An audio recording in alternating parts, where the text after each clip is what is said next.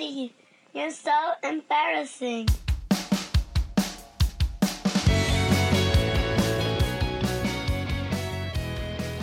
Pop und Pubertät, der Podcast mit Klaus Bieler und Mark Hofmann.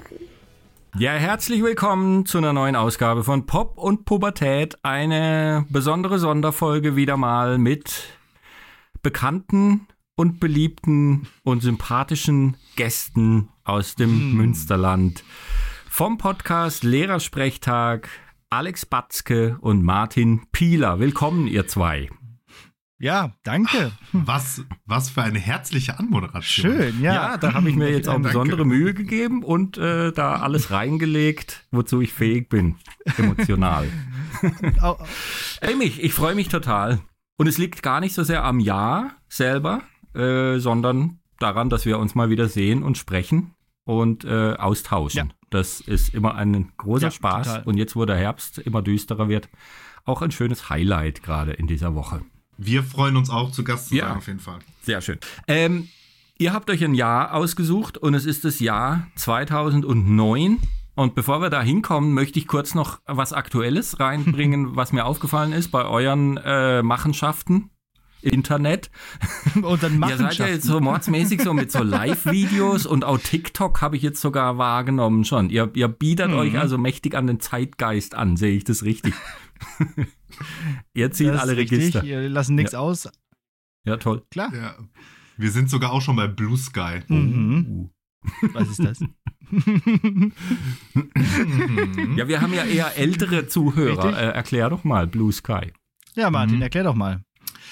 Also, das soziale Netzwerk formerly known as Twitter, X. jetzt bekannt unter X, äh, ist ja bekanntermaßen Ja. von Elon Musk ge- gekauft worden, ähm, der dann da die echte Redefreiheit eingeführt hat und seitdem ist das einfach nur ein einziger Fool aus Rechtspopulisten, Nazis und Pornobots.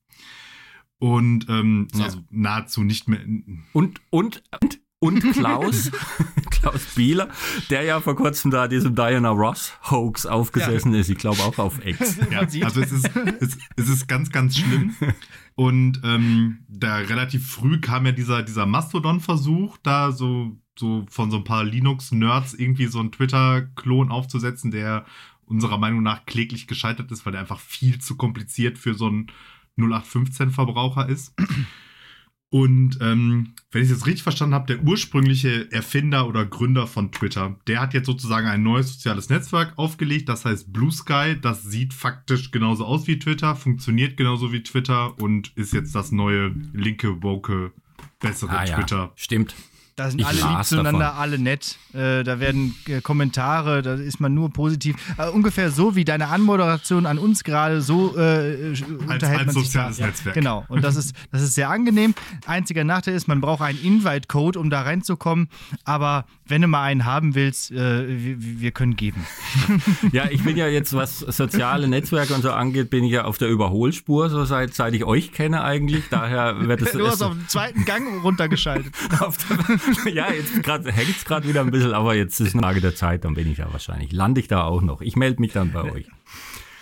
So, wir sind im Jahr In der 2000 Metapher ja, runterschalten. was- In der Metapher runterschalten, meint man dann, man wird schneller oder man wird langsamer? Ah, Ich hätte jetzt gedacht, in letzter Zeit ist es ein bisschen lang, langsamer geworden wieder bei mir. Okay, Ja. Ich dachte eher so in den zweiten Gang schalten, um, um wirklich zu überholen auf der Überholspur. So richtig Gas zu geben. Ja. Weißt du, so meinte ich. Ja, das war so diese Anfangseuphorie, aber die ist schon wieder alarmt gerade. Es wird schon wieder mühselig. Ja, okay. Wa- Was mir passiert Ja, ist, ich muss euch was sagen, das äh, muss, kann's, ich, wir haben ja gesagt, wir drücken ein bisschen auf die Tube heute, aber jetzt muss ich trotzdem noch kurz was erzählen. Ich habe versucht, Kontakt aufzunehmen auf Instagram zu einer mir unbekannten Institution und habe eine, eine Nachricht angefangen und wollte mich korrigieren, habe mich verschrieben und bin natürlich direkt auf Senden, ja, so mitten im ersten Satz, hallo, mein Name ist Mark Hofmann, so piff, raus und jetzt warte ich, dass die reagieren. Ich kann es nicht korrigieren, ich kann keine zweite Nachricht schicken, weil ich jetzt auf diese Annahme der Einladung irgendwie oder der Anfrage warte und es tut sich nichts seit drei Tagen. Die denken, was will dieser Spinner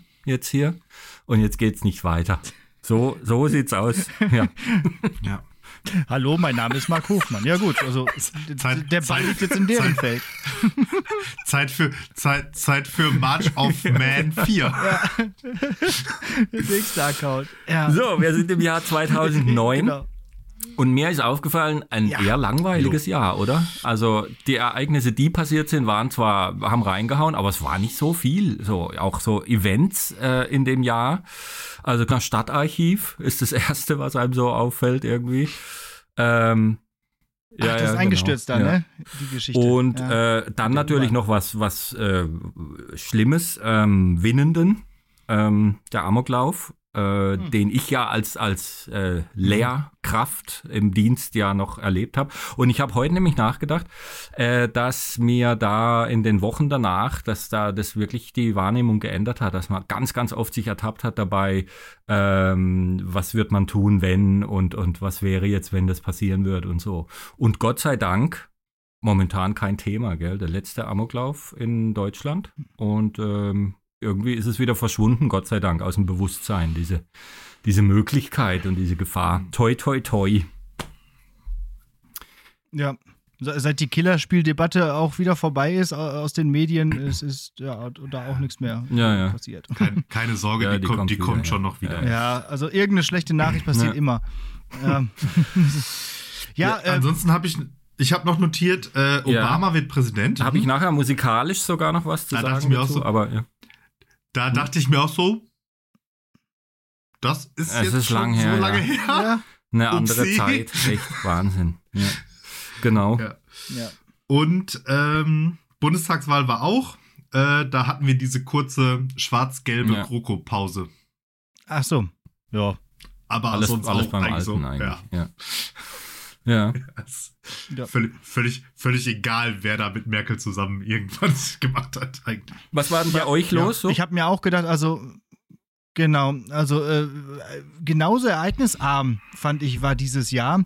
Äh, also wir, wir waren beide im Studium und äh, ja, ich äh, war im, im Bachelor, irgendwie im, was weiß ich, äh, zweiten, nee, warte, äh, dritten Jahr, also vierten Semester oder irgendwie sowas und habe schon so langsam gemerkt, äh, diese anfängliche Euphorie, die man so in das Studium hineingetragen hat, die ebbte jetzt so langsam wieder ab und man merkte, dass es doch irgendwie alles doch ganz schön verknöchert und verknorder ist. Selbst an der Ruhr-Universität Bochum, wo man dann Bachelor studiert und alles irgendwie cool sein soll. Äh, nee, irgendwie dann doch nicht. Äh, außerdem musste ich das Latinum in dieser Zeit auch nachholen. Das war auch sehr anstrengend. Ähm, aber ansonsten, fällt- sel selbst im Studiumsmäßig ist da nicht so viel gewesen. So, also weder irgendwie Abschluss noch irgendwie Studiumsbeginn. Es war einfach so mittendrin. So. Ich glaube, das er er ereignisreichste war, dass meine Schwester Abitur gemacht hat in dem Jahr. So, also, das, äh, also persönlich ist eigentlich sehr wenig bei mir passiert. So. Ja. Bei mir ist persönlich etwas sehr Relevantes passiert. Ähm, ich bin nämlich aus meiner WG in Essen äh, nach Bottrop gezogen mit meiner jetzigen Frau zusammen. Ach, 2009. cool. Guck an. Mhm. Ja, musste ich, musste ich erstmal nach. Ich hatte, ich hatte nämlich dann so das Jahr auch so versucht, mir wieder in Erinnerung zu rufen und dachte so, ah, das könnte sein. Und musste ich natürlich erstmal direkt meine Frau fragen, ob es auch wirklich 2009 ist, aber sie sagte auch, dass. Und Martin, aus Ja. unserem WhatsApp-Vorgeplänkel wissen wir ja auch, du warst auf dem Kino 2009. Oh ja, genau. ich war also auch im Studium und, und da hat man ja bekanntermaßen Zeit und ähm, deswegen kann ich auch äh, eine wichtige Neuerung des Jahres 2009 kann ich erzählen war, das war äh, die mehr oder weniger Einführung von so serienmäßigen Mhm. 3D-Filmen. Mhm. Zum Beispiel. Das weiß ich nämlich. Äh, der mit einer der ersten, den ich gesehen habe, war ähm, ah, wie heißen die? Final Destination Vier. Ja, 4. den habe ich auch gesehen. Und, genau, und der war noch, die haben sich noch richtig Mühe gegeben, sodass Ja. diese 3D-Effekte auch irgendwie sowas gemacht haben, sage ich jetzt mal. Und nicht einfach nur so, ja, es ist jetzt halt dreidimensional. Mhm. Aber egal. Ähm, Nee, gar Nee, nicht ich egal. Ich fand das nämlich ich- voll cool. Da flog nämlich so ein Kronkorken oder so eine Schraube einem wirklich entgegen und das war, Mhm. sah wirklich gut aus. Sowas habe ich in späteren Filmen nicht mehr gesehen. Und das für, nur für so einen für so ja, Blödmannsfilm wie Final Destination 4, der sonst in der Kinogeschichte eher, Ja. eher, eher eine Randbemerkung war. Und das stimmt. Und dann, das war nämlich so, so einer der ersten. Und da dachte ich so, oh wow, okay, das ist jetzt, und das war ja der Anfang. Ich dachte so, boah, das wird so krass werden. Und jetzt ist das eigentlich ja schon kein ja, Thema und mehr. natürlich, also, mittlerweile gibt's aber kaum noch Avatar, Sachen drin. der, auch gleichzeitig der, der Höhepunkt dann, glaube ich, war der 3D-Geschichte, auch Mhm, ja. 2009. Ja, aber Ja. neun tatsächlich, okay, ich hätte jetzt gedacht zehn, aber. Also okay. dachte ich, ich Ähm, ja. ja, okay. Der war auf jeden Fall auch krass. Ja, und ich war so oft im Kino, denn ich hatte eine, äh, Achtung, Schleichwerbung, Cinemax Gold Card. Cinemax ist, weiß ich gar nicht, wie regional, das Ja, ist halt so, so ein in Freiburg Cineplex, Riesenkette. Ja. okay. Und die hatten halt so eine, äh, konnte man sich praktisch so eine Flatrate kaufen. Und ähm, ich hatte einen Kollegen, der war zu der Zeitpunkt in der Ausbildung und der hatte dann ähm, mittwochs immer Berufsschule, glaube ich, und dann irgendwie so eben auch nachmittags halt frei. Und ich hatte mir dann äh, meinen Stundenplan so gelegt, dass ich dann mittwochs nachmittags immer frei hatte. Und dann hatten wir uns beide diese Karte gekauft. Und dann waren wir einfach ein Jahr lang jeden Mittwoch im Kino. Und zwar immer in mindestens zwei Filmen. Ui. Manchmal sogar, manchmal sogar drei. Geil. Also ich glaube, ich habe im Jahr 2009 so ungefähr jeden Film gesehen, der im Kino gelaufen ist. Und da kam auch eine Menge Schrott, habe ich gesehen, äh, in der. eine Menge, eine Menge Schrott. Aber auch ja, gute. Aber auch Ja, ja. einige, äh, einige Also einen raus. Genau. Was, was ist der in Erinnerung als, als guter oder sehr guter Film aus dem Jahr? Ja, also als sehr, sehr guter Film natürlich, äh, als alter Tarantino-Fanboy natürlich Inglourious Bastards. Super. Ba, ba, ba, in, in meiner All-Time Tarantino Top 10 auch ähm, im, in der oberen Hälfte. Ja, unbedingt. Platz Ja. Ah, übrigens, habt ihr habt geschrieben, habe ich zum Beispiel auch erst gestern gesehen, eure Theorien zu dem äh, Koffer in Pulp Fiction? Ja, meine, Ja, ja. super, super. Habe ich erst gestern entdeckt. Ja, sorry, ich reagiere. Ihr kriegt noch Geschenke. Preise. Ja, äh, super, genau. Also äh, ich bin, ja, Tarantino hat mich ein bisschen abgestoßen am Anfang. Ähm, ich fand Pulp Fiction, fand diesen Hype, konnte ich überhaupt nicht nachvollziehen, habe mich dann vielem verweigert und habe den später erst dann wirklich lieben gelernt und dann auch im Rückwirkend dann nochmal die anderen Filme. Und Inglourious Bastards ist bei mir auch ganz, ganz, ganz oben. Also Top 3 auf jeden Ja. Fall. Wahnsinn. Also Christoph Waltz hat alles gesagt schon, glaube ich, dazu. Kann man, kann nichts mehr hinzufügen. Ist einfach, ist unf unfassbar.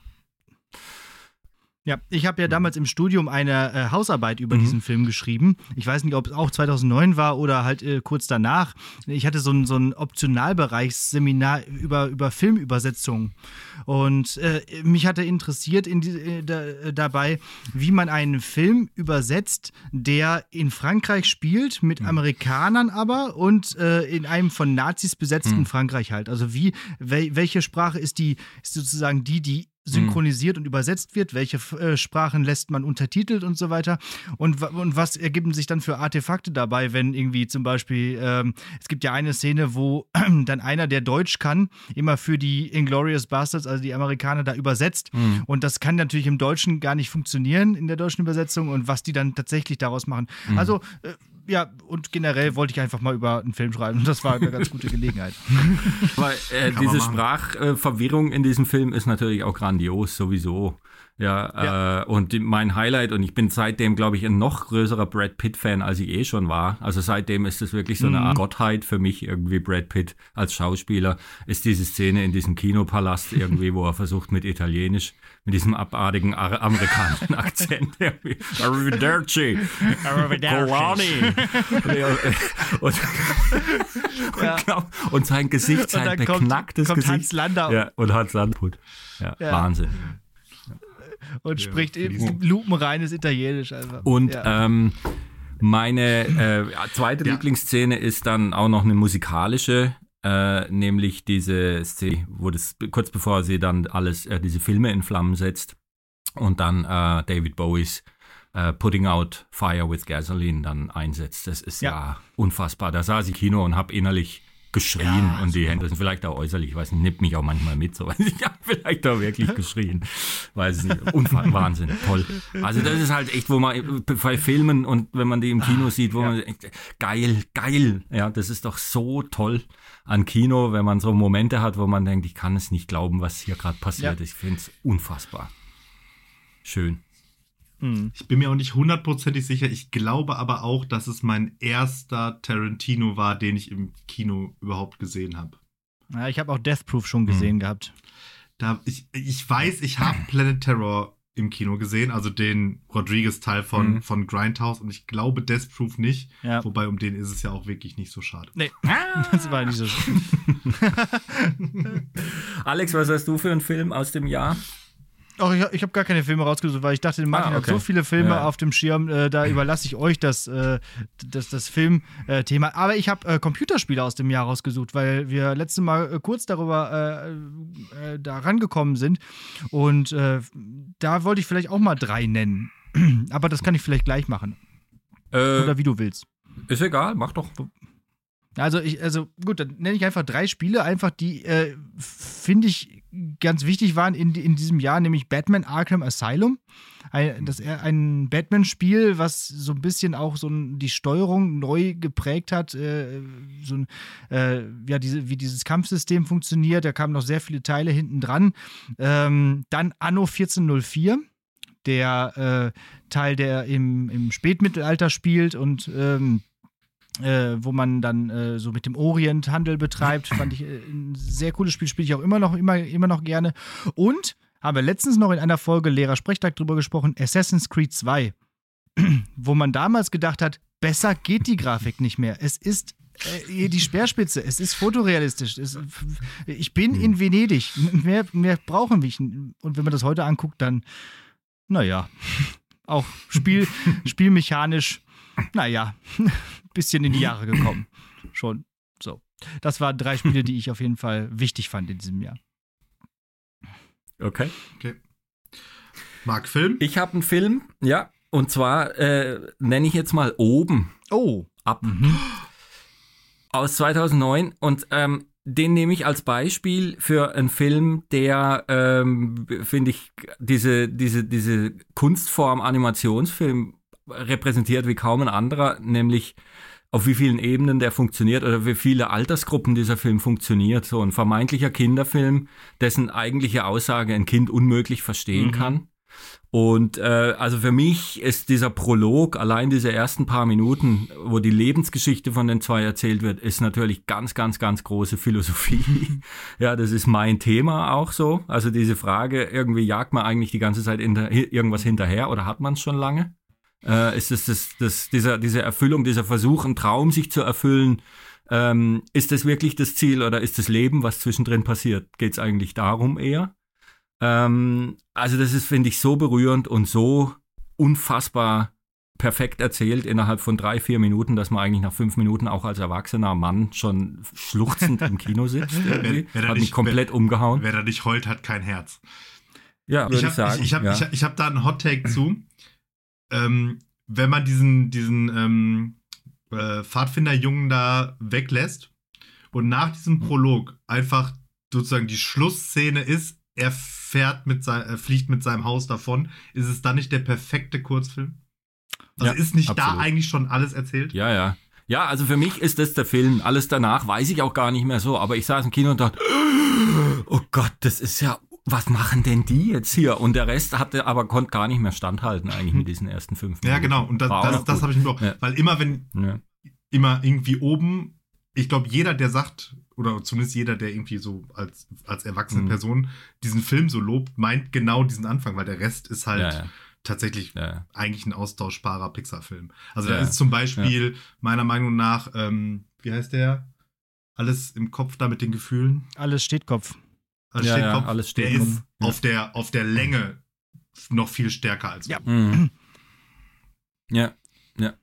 Und einen dritten, den ich noch nennen möchte, wenn wir schon gerade dabei sind, Horton hört ein Hab ich nie gesehen. Ja. Nee. Ähm, unver also ganz toller philosophischer Film, eigentlich Matrix. Äh, und ähm, Ja. meine Tochter, ich weiß nicht, wie alt die war, als sie den gesehen hat, mit zehn oder so, die hat, die hatte plötzlich Fragen so Mhm. an, ans Leben und an die Welt nach diesem Film irgendwie. Und das war total schön zu sehen, irgendwie. Interessant, ja. Wer, wer, wer, sagt denn, dass die Dinge wirklich so sind? Könnten sie nicht auch ganz anders sein? Und leben wir nicht vielleicht halt auf so einem Staubkorn? Ähm, ja, Okay. äh, äh, Martin, was hast du noch? Ja, ich habe noch ganz viel. Ich ma- fass mal, ich mache vielleicht erstmal so ein paar, die man vielleicht einfach nur, ähm, die ich einfach nur nennen möchte. Einmal der Sherlock Holmes Film Mhm. mit Robert Downey Jr. Ach, der kam da Ja. auch. Mhm. Ähm, ja, genau. Ähm, den ich super gut finde, wo ich auch immer noch äh, hofft, gehofft habe, dass irgendwann da doch noch mal ein dritter kommt. Mhm. Aber ich sehe das nicht. Dann der, ähm, das erste Star Trek Remake, das von 2009. Stimmt. Ja. Ne, mit dieser neuen Timeline. Und der war ja wirklich auch noch eigentlich richtig gut. Und äh, hat überraschenderweise viele richtig gemacht. Und äh, was habe ich hier noch? Ähm, Watchmen, eine, einer der ersten guten Superhelden-Comic-Verfilmungen, würde ich sagen. Äh, und dann habe ich noch zwei, da müsste ich ein bisschen länger drüber reden. Und ich vermute, dass Marc noch was kurz über Invictus sagte.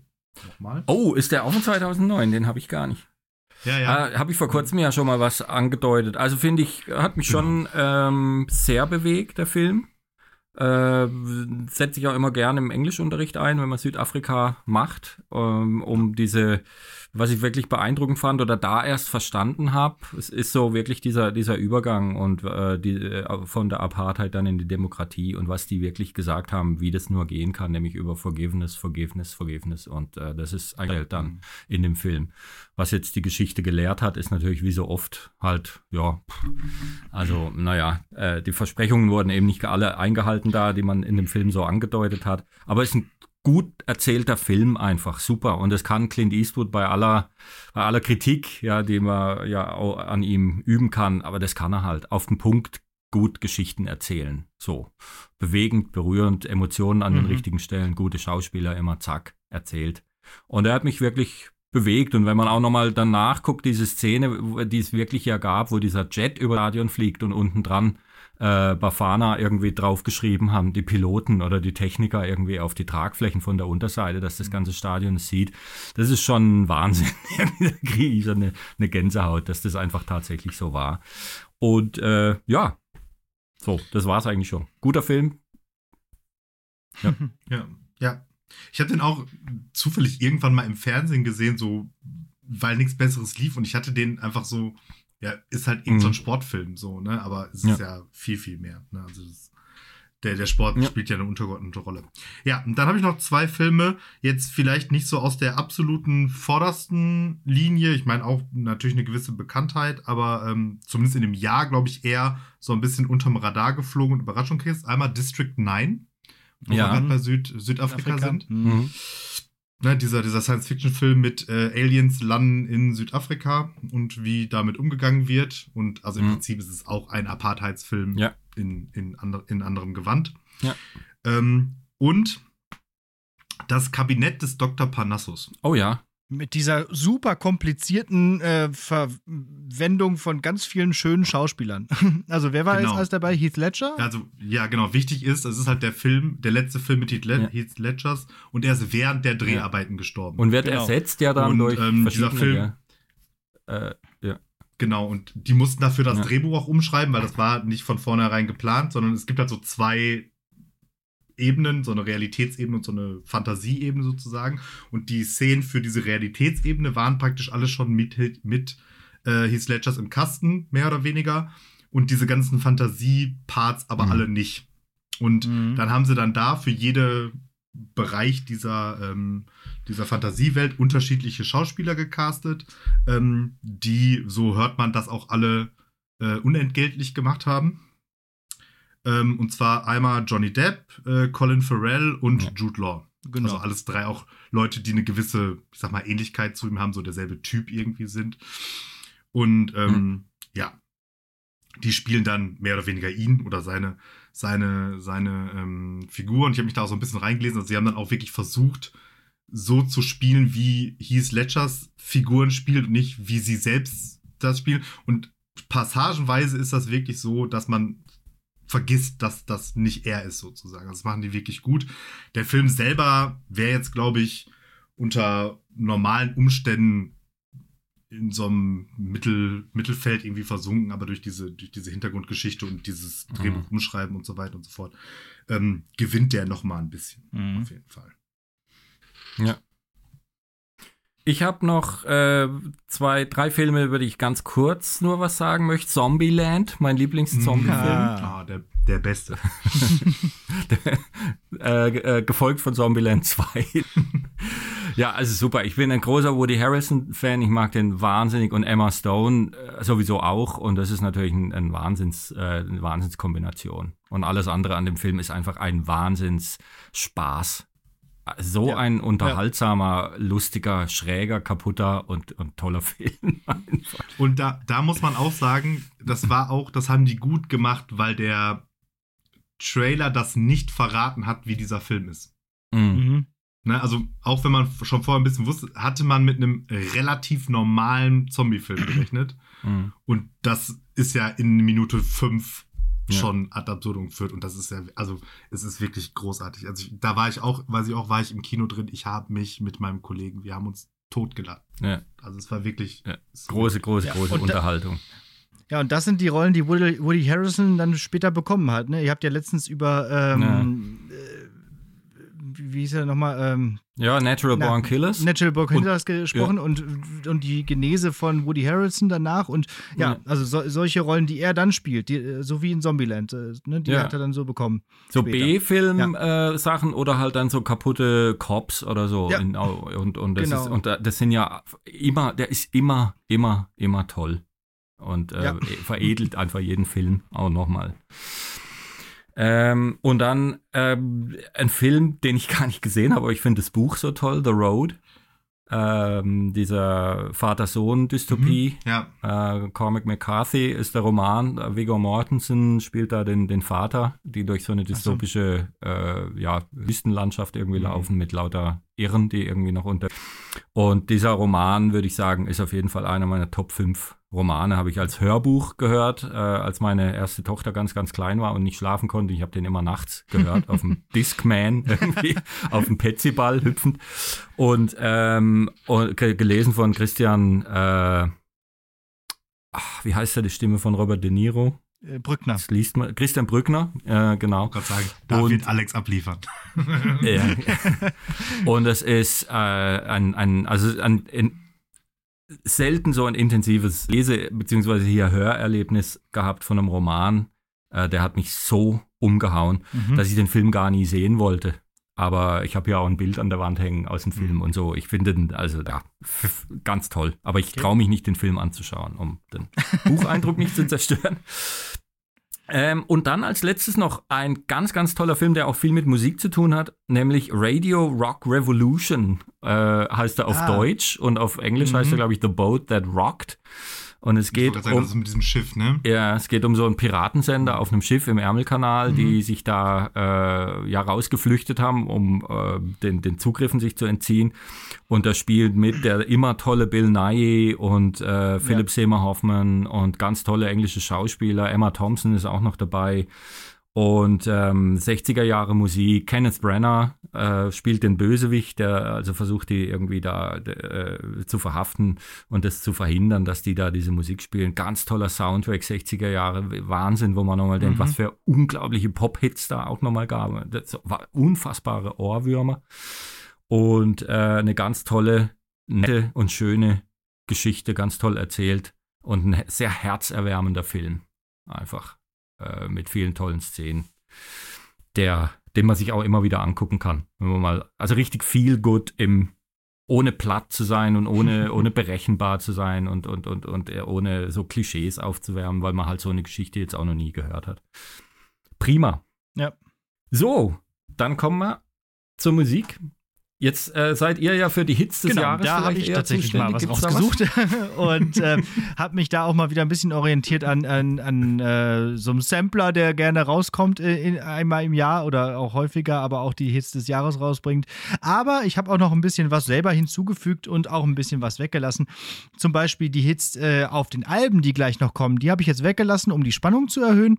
Äh, aber ganz wichtig, ich habe jetzt so 15 Hits und ihr könnt ja mal wieder eure, eure ähm, Senfe dazugeben. Es geht los mit dem äh, absoluten Oberhit des Jahres, Lady Gaga Pokerface. Wahnsinn. Und vielleicht können wir an der Stelle, weil ich, ich habe sie gerade eben erst ähm, entdeckt, dass das Album eben auch der Fame Monster ist. Also Lady Gaga ist für mich so jemand, und das gibt's immer wieder, gerade ist es Olivia Rodrigo, Ja, genau. äh, wo man toll. denkt, da, ich darf die eigentlich nicht hören. ja, ich bin jetzt 51, das ist, das passt nicht, das ist albern, das ist Quatsch. Und trotzdem, meine Tochter sagt irgendwie, das ist so peinlich, hey, das kannst du nicht bringen irgendwie. Ja, die, die ist ja. total so, hey, hör doch auf. Und trotzdem, es gefällt mir halt. Es gefällt mir und Lady Gaga ist, ist Wahnsinn. Gerade dieses Album auch. Ist ja grandios. Kein schwaches Lied Mhm. drauf. An der Musik ist eigentlich alles falsch, darf mir nicht gefallen und ist großartig. Ja, und man hat auch gedacht, die war halt auch so, so irgendwie so äh, abge, abgedreht und so. Und dann auch dieses Lied, was irgendwie auch erstmal keinen keinen keinen Sinn ergibt und so. Und die hat ja auch so andere Lieder, die auch völlig idiotisch waren mit diesem äh, äh, I Wanna Take a Ride und Your Disco Stick und so. Das ist alles ab, ab, abgedreht, aber äh, super gut. Also, Und mittlerweile Äh, weiß nee. man natürlich auch, dass die, dass die halt richtig was kann. Äh, Ja, das war ja genau. damals, hat man vielleicht so ein bisschen unterschätzt auch und dachte, das ist halt neu, so ein neuer Popstar. Aber was die Ja. halt wirklich auf der Pfanne hat, auch gesanglich und jetzt ja mittlerweile auch schauspielerisch. Also ich habe beide Filme, glaube ich, hat sie zwei gesehen. Äh, Star is Born sowieso und jetzt auch House of Gucci. Mhm. Das ist natürlich auch Wahnsinn, was die da macht. Also sie ist eigentlich die, die neue Madonna oder hat eigentlich so das Zepter von Madonna übernommen, die sich ja so äh, ins Abseits manövriert hat, musikalisch eigentlich irrelevant geworden ist und, und auch ansonsten popkulturell. Und ich glaube, Lady Gaga macht eigentlich genau da weiter, wo, wo Madonna halt bis in die Mitte 90er oder Ende 90er war. Schauspielerin, Sängerin, P Gesamtkunstwerk, Performance-Künstlerin, irgendwie Skandal, Ja. Nudel, was auch immer halt. Sie hat genau die gleiche Rolle, aber halt cooler, zeitgemäßer und nochmal ein bisschen abgedrehter Ja. vielleicht auch. Teilweise, was dieses Genau. Fleischkleid und so angeht. Da denke ich Ja. immer als erstes dran. Ja, super, Lady Gaga, ganz toll. Fleischkleid.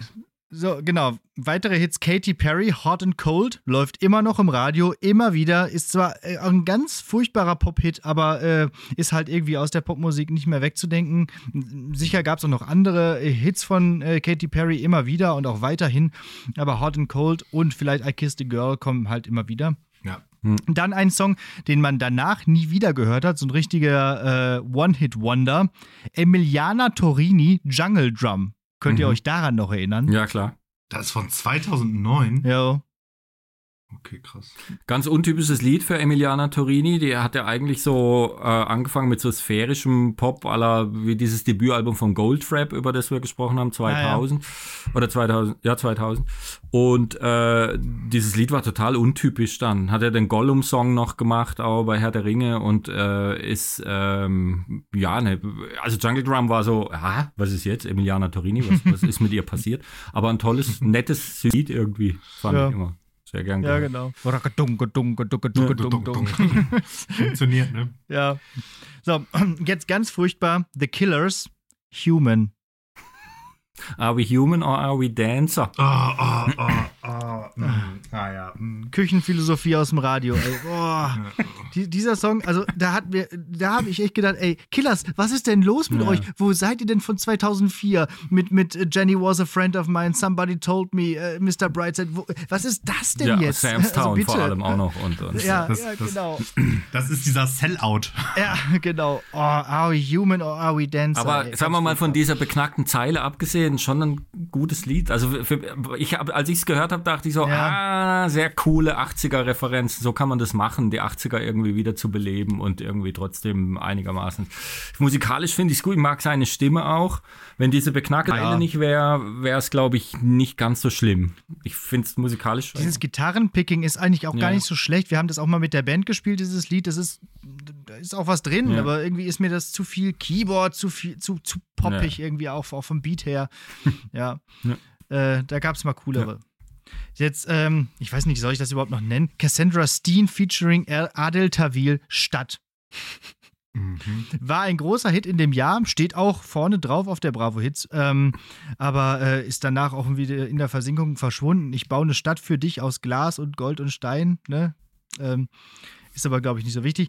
Dann, ähm, was für Martin? Jan Delay, Oh Johnny. Mhm. Mhm.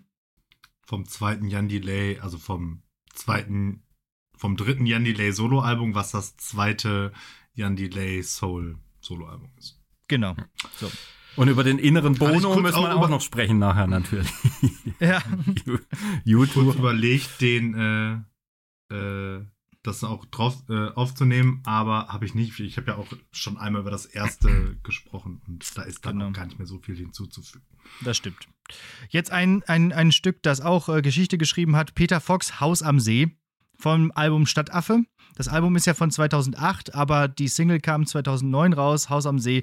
Immer noch dieser, wo er heute sagt, glaube ich, äh, das ist äh, eigentlich ein total abgedrehter und völlig bekloppter äh, Traum, den er da beschreibt und äh, eigentlich auch etwas, was gar nicht so erstrebenswert ist oder so, ne? Hat er, glaube ich, letztens nochmal in einem Interview gesagt. Aber Ja, aber man muss aber einfach sagen, also das Album ist halt schon. Ja. Also, wenn wir 2008 machen, dann werde ich da nochmal intensiv drüber reden. Ja, das Album ist und das Lied ist natürlich eine Fantasie, die die Leute anspricht einfach. das Total, ist schon, ja. also jetzt Kalkül, äh, wenn er wenn er wenn er sagt, ja, da war kein Kalkül dahinter, muss er natürlich selbst wenn, dann Mhm. ist es clever gemacht einfach, weil äh, da, das kann man fast voraussehen, dass Leute sich davon angesprochen fühlen. Ja. Es ist, ist halt so eine Utopie und so eine, so, eine, so eine Vorstellung, die ja jeder toll findet. Da- Das ist ja klar. Und dann singt Ja. man da mit live und, und freut sich und es ist so ein Lebensgefühl, dieses Lied halt einfach auch. Super. Das SWR3-Publikum und das WDR2-Publikum äh, hört sowas gerne. Ja. Ja, ja, ja. Äh, äh, ich und ich, nochmal Adeltawil, Pflaster. Ja. Äh, und äh, Train haben auch einen Song rausgebracht in diesem Jahr und mit dem äh, ja, Titel Soul Sister.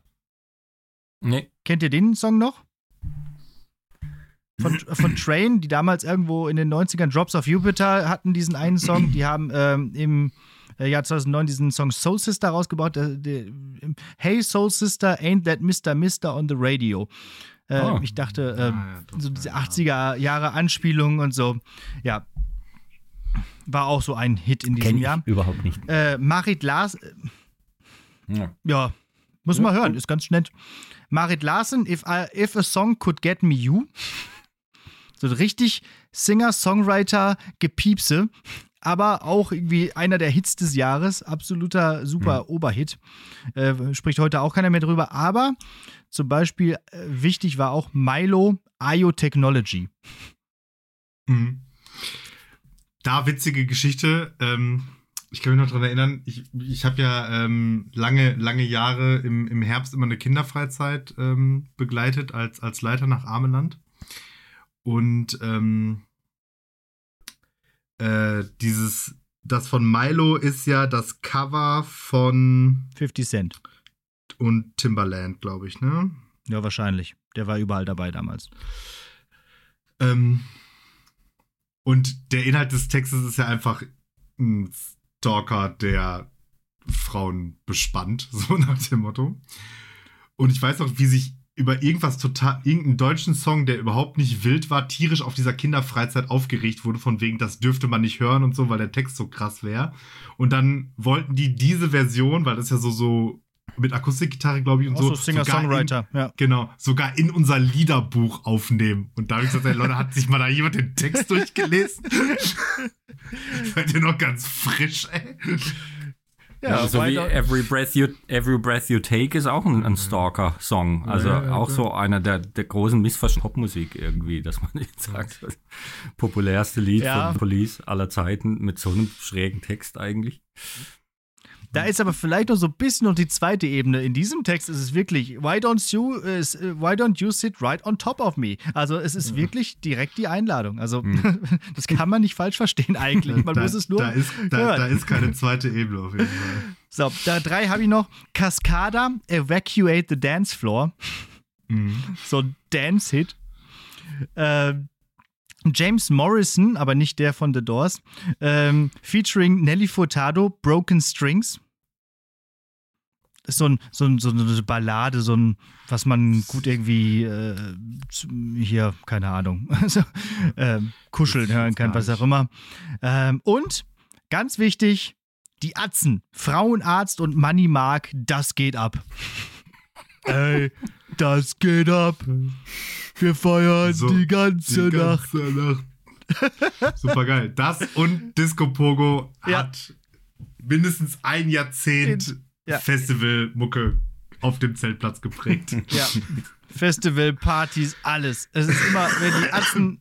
Äh, ja. Auch da übrigens ähm, die, äh, also der, der Künstlername Frauenarzt spoilert es ja schon so ein bisschen. Da gerne auch mal so die Alben vier, fünf Jahre davor hören. für, für wie man die so einschätzt. Ich erinnere mich an Diskussionen mit Schülern zu diesem Thema. Was, was, was, auf welcher Seite warst du denn? Ja. ja, es ging, Ja. es ging vor allem, es war dann so, ich, da musste ich dann aber wirklich auch mal, mal nachdenken. Ähm, es war eigentlich während so einer Kunsteinheit, also so im Englischunterricht, es ging um Art im, im, im weitesten Sinn und so und was ist Kunst überhaupt und so weiter. Und dann eben auch Musik, gibt es da auch Unterschiede. Und dann waren da halt Schüler, die gesagt haben, das ist Kunst. Und, und dann hab ich, haben halt darum diskutiert, was, warum ist es keine Kunst, ist es Kunst irgendwie, was ist da, äh, wie, wie, wie Ah, ja. hochwertig Mhm. ist es, sowas. Ja, und wieso ist dann vielleicht was anderes mit, mit, mit Porno-Referenzen dann eher ein Kunstwerk als dann sowas, wo ist der Unterschied? Und so ist gar nicht so leicht, Schülern dabei zu kommen und zu sagen, so, das ist Schwachsinn. also auch auf der Ebene Schwachsinn. ja, ja. Naja. Zu, zu Kunstfreiheit hat Martin, glaube ich, heute noch ein paar bisschen was beizusteuern. Ui, ja, da, da, da, da, da mache ich gleich noch ein, zwei, ein bis Ah ja, du vier darfst Fässer gleich auf. loslegen. Ich glaube, der geht ja schnell heute. Unser Referenzpapst, Robert Dimery, 1001 Alben, hat nur Ja. drei Alben aufgelistet. Kenn- Geht ganz schnell. Ja. Äh, zwei davon aber sehr interessant, finde ich. Mir Oder alle drei nichts. eigentlich interessant. Wild Mhm. Beasts, Two Dancers. Ich habe jetzt zu der Zeit den Rolling Stone gelesen regelmäßig und habe da immer alles mitgekriegt, was es so an Indie-Sachen da gut besprochen wurden und äh, habe die total vergessen gehabt, diese Wild Beasts. Ich hatte damals mit Minidisc handi hantiert und mir auch da gern so einzelne Lieder da immer so Minidiscs angelegt und ähm, da waren die Wild Beasts auch drauf. Erinn- habe ich mich erinnert, aber an die habe ich bei Gott jetzt wirklich schon seit Jahren nicht mehr gedacht. Und äh, wenn man sich jetzt anhört nochmal, dann muss ich sagen, musikalisch hochinteressant. Ja, Gitarrenarbeit ganz toll. Ja. Ist eh auch so die Zeit der, der cleanen, spackig gespielten, groovig gespielten, so leicht abgestoppten Single-Note-Gitarren. Ähm, die XX ist auch noch ein, aus diesem Jahr, Mhm. die ein Debütalbum gemacht haben, die mit genau einer gleichen Gitarre auch arbeiten, ähm, wie die Two Dancers. Das groovt ganz schön. Am Gesang würde ich sagen, scheiden sich die Geister, Mhm. oder? Habt ihr reingehört? Der ist ein bisschen theatralisches Geleier, habe ich aufgeschrieben. So, also das sind ja so zwei, Ja. eine Sängerin und ein Sänger, ne? Und es ist so ein bisschen Ja, drüber, finde ich oft irgendwie. Äh, ja. es fängt oft ganz cool an und es wirkt auch, äh, die Songs wirken manchmal wie, ein bisschen so wie mit so einer Beatmaschine gemacht, so dass die nach und nach sich so aufbauen, äh, dass die so äh, Ja. sich nach und nach, also erst spielt man das eine ein, dann spielt man das nächste und alles baut sich so aufeinander auf und dann kommt noch dieser Gesang. Ich weiß nicht, ich habe ich hab geschrieben, fast wie bei Arca Arcade Fire, aber nicht so gut. ja. Weiß nicht, ob du damit Also dieses Aufbauen und wie sich das reinschraubt, finde ich super. Mhm. Und dieser, dieser theatralische Falsettgesang von diesem Sänger ist wirklich nicht zu ertragen für mich. Ja, Also gut. das denkt man mal beim ersten Lied noch, das ist irgendwie cool, das könnte in eine Richtung gehen, aber er über, überdreht es komplett und es Ja. kriegt dann sowas Operettenhaftes und teilweise auch sowas Musicalhaftes, wo ich echt auch ausgestiegen bin dann so. Ja, ja, Dachte, genau. Das hat keinen Wert mehr. Das kann ich nicht mehr hören. Das ist vielleicht für so eine queer, es ist so eine queere Sache oder so, kann man da irgendwie vielleicht dem was abgewinnen von so einer Perspektive. Aber rein musikalisch fand ich es jetzt Genau. sehr irritierend und auch nicht so glücklich einfach. Und schade um die, um die Musik drunter eigentlich. Also von den drei Alben von Dimry ist das das Schwächste, wenn auch nicht schlecht. So, finde ich. Ja, ja, ja. Animal Collective Merryweather Post Pavilion. Ähm, die sind totale, totale abgefahrene Typen. Animal Collective, das Folgealbum ist der reine Aberwitz. Ähm, im, kommt irgendwie zwei Jahre später oder drei Jahre später, da wird's komplett, komplett unfassbar. Äh, hier sind sie eigentlich noch relativ human. Ähm, sehr viel so Collagen, zerstückelt Mhm. auch, viel mit Soundgefrickel, aber trotzdem eine schöne Atmosphäre, die dieses Album erzeugt, finde ich. Und es ist auch eine Zeit, wo mir dann aufgefallen ist, dass es immer wieder um die Beach Boys geht, dass ganz viele junge Ja. Indie-Bands die Beach Boys zitieren und da so Beach Boys-Referenzen finden und Animal Collective ist auch eine von diesen Bands. Und gerade bei dem Lied äh, Bluish und äh, das danach, wie heißt es? Mit Eyes irgendwas, Boys Eyes. Brauche meine Brille, sehe nichts mehr. Geist, Äh, das Geist ist halt. Beach Boys eigentlich. Und zwar die coolen späteren Beach Boys, so Pet Sounds, nicht diese Surf-Sachen, die frühen. Und das ist schon schön. Und ich erinnere mich, dass ich, ähm, das 2009 so für mich so ein Jahr war, wo meine alte Band, The Callahan Affair, wo wir damit so ziemlich am Ende waren und eigentlich, äh, ja, und ich habe noch nicht angefangen, deutsche Texte zu schreiben und selber Deutsch zu singen. Und es war so ein Übergangsjahr, wo wir so rumprobiert haben. Und da war Animal Collective so ein Referenzalbum, wo wir gesagt haben, ah, wir könnten noch in so eine Richtung eher so im Studio oder im Keller rumfrickeln und gar nicht mehr live auftreten und so und sowas machen in der Art. Und ich fand das Album damals sehr, sehr interessant und habe jetzt auch Ja. noch mal reingehört und finde vier, fünf Lieder, auch gerade das erste und dann die, die ich genannt habe, wirklich sehr, sehr tollen Art-Pop, äh, vielleicht so psychedelischen Art-Pop. Ähm, gefällt mir gut. Mhm. Aber dann merkt man auch schon dazwischen auch immer mal wieder drängend, wenn sie zu, zu sehr rumfrickeln irgendwie an, an ihren und dekonstruieren und wieder kaputt machen und so. Ja. Oder was hattest du für einen Eindruck? Ja, ziemlich genau den gleichen. Ich hatte auch hier so, ich habe Beat-Einflüsse so äh, notiert, also wie du auch sagtest, mit Beach Boys und so. Ähm, ja, gut hörbar, manchmal ein bisschen langweilig, habe ich Mhm. noch notiert. Also ja, genauso, Ja. wie du gesagt Okay. hast. Gut. Und dann, Ich habe mir bei allen drei übrigens die Beschreibung von Dimmery durchgelesen und beschlossen, ja, brauche ich nicht. also beim dritten, Wird mich alles drei nicht beim abholen. dritten halte ich das für einen großen Fehler, äh, das nicht anzuhören. Es ist mit Abstand sicher das überzeugendste und es ist noch besser, finde ich, als ich es in Erinnerung hatte. Yeah, yeah, yes, it's Blitz. Ein Trio aus New York. Ein Sound ja, mit, mit äh, deutlichen äh, Elektronik-Sounds natürlich drin. 80er-Referenzen höre ich irgendwie auch raus. Hatte sogar so, so ein paar Duran Duran-Assoziationen, mal Blondie auf jeden Fall. Und Mhm. äh, aber auch Punk und, und so Indie-Rock natürlich durch die Gitarre auch. Eine ganz tolle Sängerin, finde ich, Karen O, die, die wirklich lasziv, äh, an, äh, dreckig klingen kann, dann wie so, so Britney Spears mäßig mit diesem halb gestöhnten so raus und dann aber auch so lieblich, süß, kindlich fast bei manchen Liedern, aber wirklich alle Register ziehen kann und auch richtig was drauf hat. Und die Songs sind halt Ja. auch richtig bock, bock stark. Schon allein die ersten zwei, Zero und Heads Will Roll, sind Zero. halt sind, äh, wahnsinnig äh, gut, finde ich. Als Ja. Songs einfach. Also Genau. ganz starke Refrains und, und Grooven und Melodien und äh, wirklich Ohrwürmer. Und ich habe beschlossen, ich brauche dieses Album. Ich hätte es gern. Mhm. Auf, ich glaube auf Platte, so, das ist ja auf Vinyl. Ich fand jetzt kein Lied schwach da drauf. Viel besser, als ich es in Erinnerung hatte. Ähm, ganz, ganz Ja. tolles Album. Ich habe mir sogar einige Songs mehrfach angehört jetzt in der Vorbereitung nochmal und ich war echt froh und das ist auch wieder, ne, das Ja. betone ich hier jedes Mal, wenn wir hier diese Folgen aufnehmen, echt froh, dass äh, die Gelegenheit äh, sich gegeben hat, die, das zu hören, weil äh, ich kannte Zero, glaube ich, auch aus dem Radio oder so. Aber äh, den, den Rest eigentlich nicht. Bin froh, jetzt diese Band kennengelernt zu haben. Außer einen Song, den kannte ich aus einem Handyspiel namens Beatstar. Da muss man so ein bisschen wie bei Guitar Hero so die richtigen äh, Knöpfe drücken zu, zum Song und manchmal halten, manchmal mehrere gleich nacheinander. Und da lief Heads Will Roll. Ähm, war in diesem, in diesem Spiel mit drin. Das habe ich also tausendmal gespielt und tausendmal gehört und ich finde es trotzdem immer noch gut und das ist ja auch irgendwie ein Qualitätsmerkmal. das stimmt. Ja, Toll. also ich finde die wirklich hier, hier aufgeschrieben, jeder Song ist gut. ja. Und Dull Live gefällt mir noch am besten, weil das hat ein cooles Riff. Ja. Okay, Ja. ich höre mir das Ja. an und Ja. wenn ich das doch scheiße finde, werdet ihr geharnischte äh, Nachrichten bekommen. Ja, bitte. Dreiminütige Voice-Mails. ja.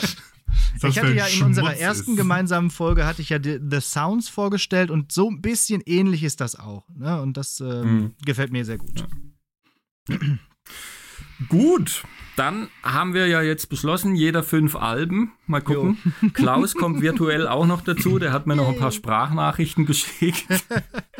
Äh, Den spiele ich also ab und zu mal noch ein. Wir gucken mal, wie das jetzt geht hier. Cool. Also, wer möchte beginnen? Martin, das hat sich ja vielversprechend angehört, was du da, was da angedeutet wurde schon über deine Auswahl. Los. Das, das hat sich vielversprechend angehört, genau. Ja, ähm, ich habe geschaut, was in dem, in dem Jahr halt so rausgekommen ist. Und, ähm, und wozu, ich gucke ja auch immer so ein bisschen, wo ich irgendwie, irgendwie einen Bezug auch zu habe. Und ähm, da habe ich jetzt nur vier Alben rausgesucht, die aber alle eine Sache verbindet. Ähm, sie sind nämlich alle vier von, ähm, ich sage jetzt einfach mal, kontroversen Künstlern. Mhm. Also ähm, wenn nicht musikalisch ist, zumindest über die, über die, wird über die Person zu reden sein, sozusagen. Und ähm, ja, ähm, ich würde einfach mal anfangen ähm, mit ähm, meinem ersten Album. Das ist nämlich das zweite Album von Five Finger Death Punch. Ähm, das heißt War is the Answer. Und ähm, die Kontroversität schwingt da im Titel schon mit. Ähm, ja, so eine, so eine US-amerikanische Alternative Metal Band, die ähm, äh, vom Sound her mich sehr abholt, also mit harten, harten Gitarren, so einer Mischung aus Klargesang und Schautpassagen und so, also genau immer so das, ähm, was ich ganz cool finde, aber eben halt thematisch so sehr militaristisch, das US-Militär verherrlichend und so weiter und so fort. Also eher schwierig. Der Sänger auch irgendwie so krasses Drogenproblem, sodass er dann auch stellenweise bei Shows nicht auftreten kann oder nach der Hälfte nach Hause fahren muss und so weiter und so fort. Und ähm, jetzt auch dann im Zuge der ähm, Corona-Pandemie haben die sich auch, sagen wir mal, nicht gerade mit Ruhm bekleckert, was so ihre Positionierung anbringt. Also da haben die da irgendwie während der Pandemie so ein, ähm, ein Lied rausgemacht, ich weiß gar nicht mehr, wie das heißt, wo es halt dann so darum ging, von wegen, ja hier, Corona gibt's nicht, das ist alles eine Verschwörung der, äh, der, der Regierung und so weiter und so fort. Also alles, Mhm. alles ein bisschen schwierig auf jeden Fall. Ähm, aber wie sagt Deichkind, leider geil. Ja, und Corona gab es ja 2009 noch nicht. Da war ja alles irgendwie noch, die war, da war die Welt noch in Ordnung. Das stimmt, Ähm, da war das aber trotzdem inhaltlich alles auch schon nicht so, nicht so prall. Ich bin ja kein großer Freund von Black Metal oder so und ich mag auch diesen, diesen Growling-Gesang nicht sonderlich. Ich finde aber, selbst wenn man das nicht so mag, kann man die trotzdem noch ganz gut hören. So, ich habe mir das jetzt äh, angehört, das Album, und ich finde, ähm, erst habe ich so, der erste Song dachte ich so, ah, nee, was hat er denn da rausgesucht? Und dann so die nächsten Songs, es gibt ja auch mit, ein paar Balladen da drauf und äh, äh, ich finde es gut. Also ja, ich, also, viel- also vielleicht, wenn man, wenn man sich das mal äh, geben will, vielleicht, ähm, also das Album ist auf jeden Fall auch eins der stärkeren von der Band, wenn nicht vielleicht sogar das stärkste. Ähm, und so drei Songs vielleicht, die, die stark sind. Einmal Bulletproof und No One Gets Left Behind, so als wirklich nach vorne gehende Metalstücke halt. Und dann gibt's ein Cover, ähm, Bad Company, ähm, was wahrscheinlich auch, also war eine Single-Auskopplung von dem Album und wahrscheinlich auch das ist, was da so ein bisschen so ihren, ihren ähm, kommerzielleren Erfolg, sag ich mal, begründet hat. genau, und das hat eher so eine Ballade. Hm. Hm. Ja. Und der Bandname kommt übrigens aus einem Kung-Fu-Film. So, das habe ich. Ich habe. Es gibt doch bei Kill Bill diese fünf Pressurpunkt ja. Herz-Explosionstechnik. Ja, ja, Das ist ja genau. auch schon ein Ja. Zitat äh, für irgendeinem Kung-Fu-Film und ich glaube, daran orientieren die sich auch. Naja, sowas Ja. ist es ja. Trivia hier. Alex, was hast du? Ich habe auch was. Ähm, und zwar, was nehme ich denn jetzt direkt mal am Anfang? Äh, fangen wir doch mal mit etwas, ja, äh, et, etwas Leichtem an. Mando Diao, Give Me Fire.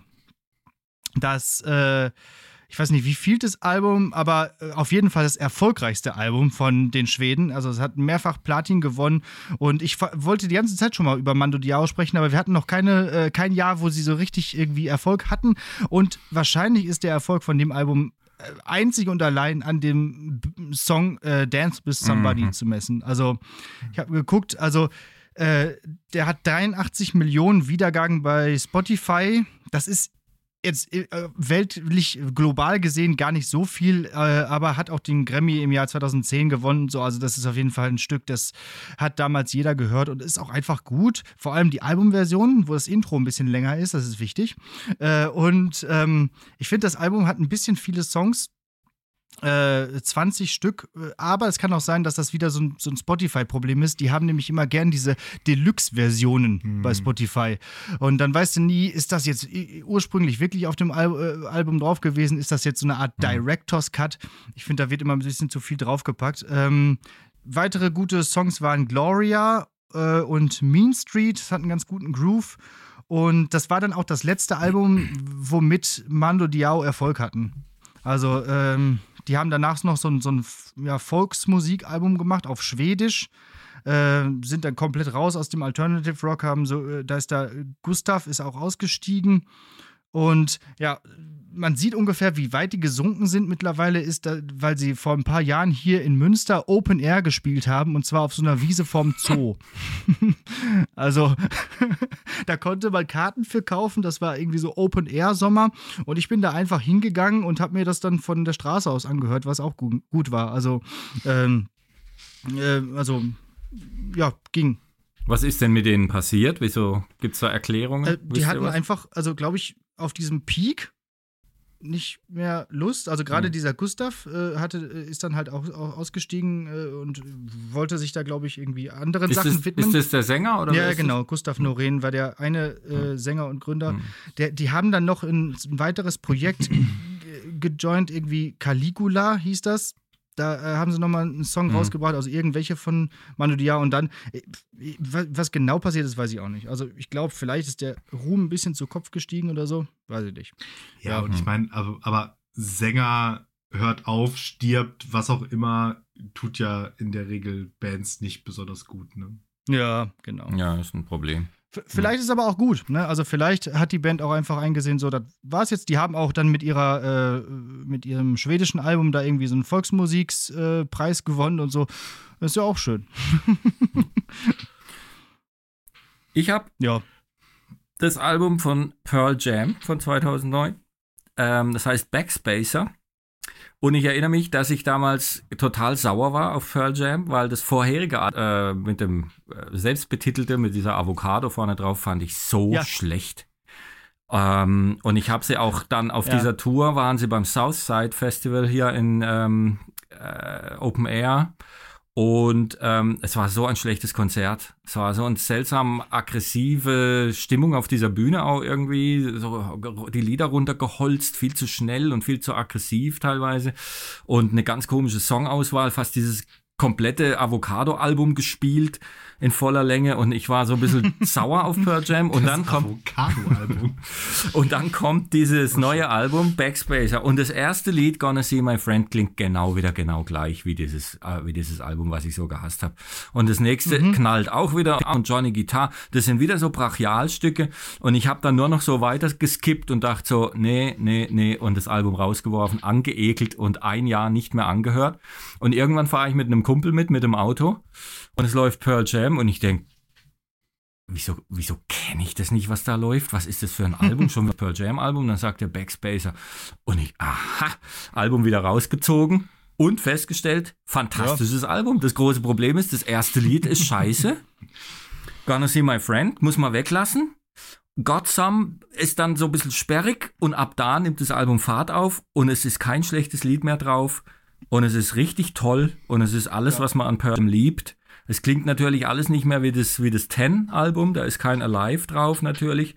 Es ist dieses eher kompromisslos, schnell geprügelte, wieder mit tollen Wendungen, Melodien und tollen Refrains. Der Fixer finde ich ganz toll.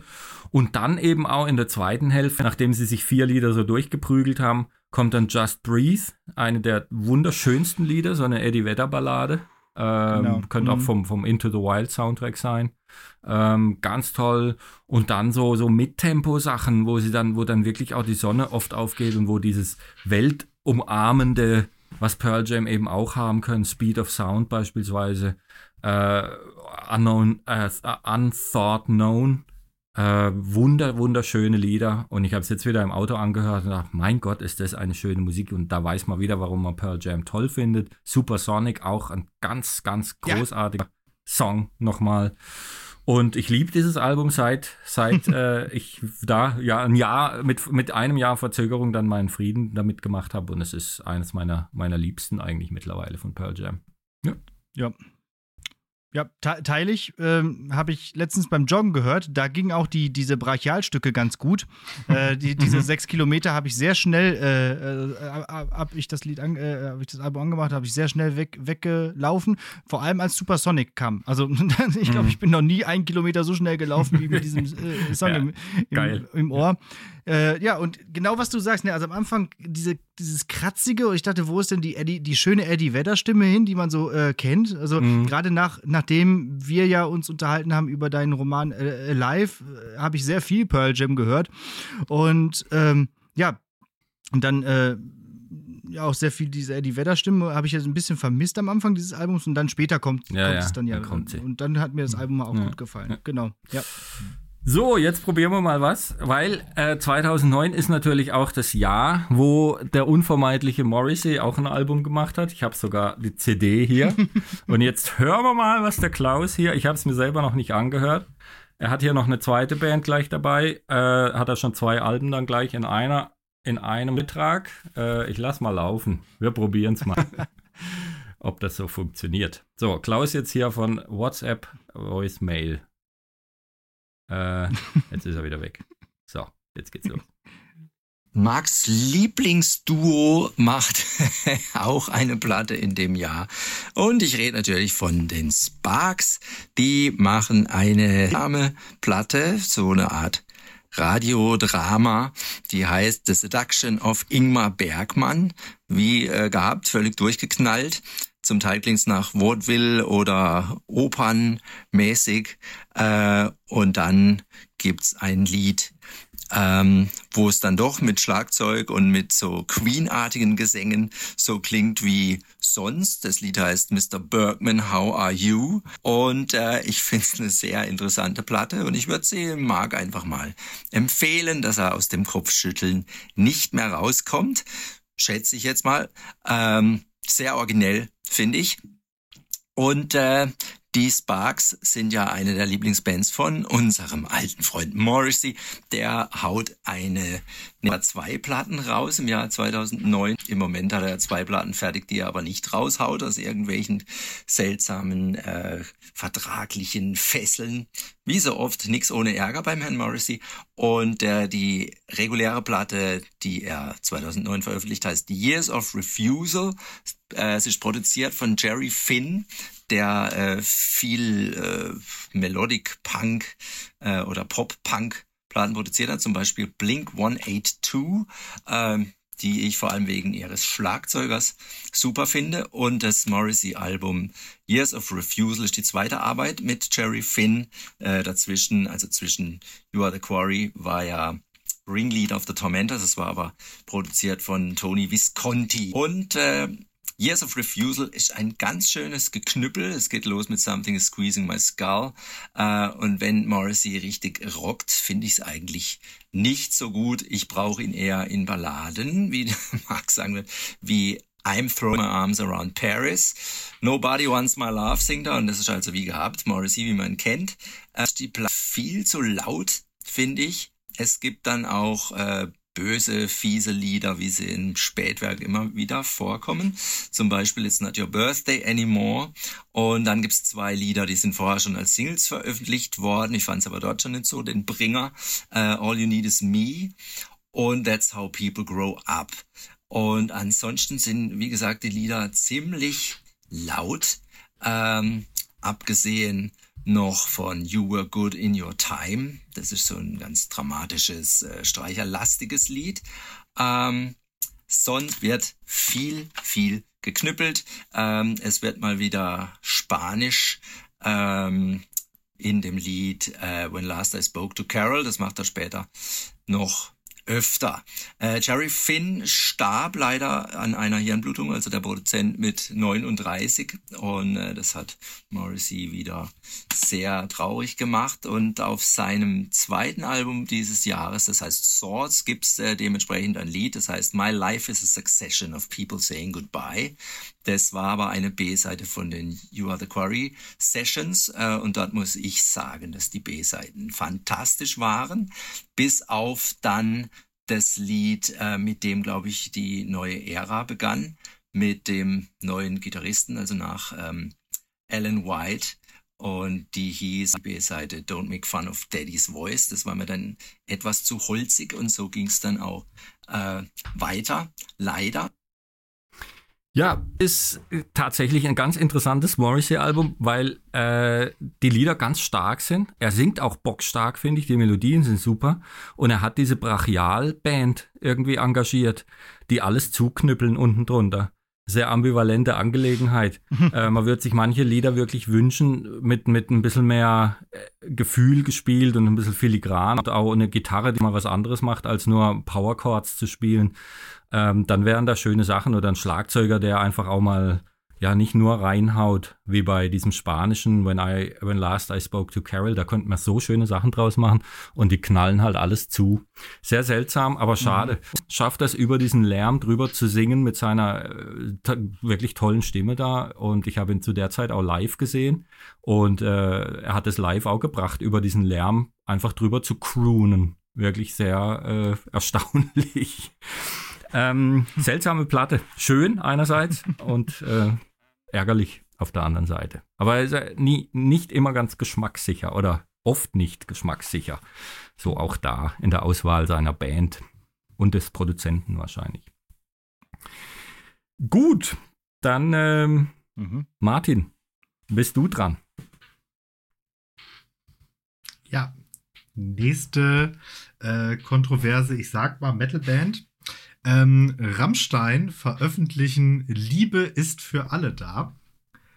Ähm, gerade so unter. Das ist echt so richtig problematisch gerade. Gut, gut, guter Albumtitel, gerade jetzt so äh, in, kürzerer, in, in letzterer Zeit.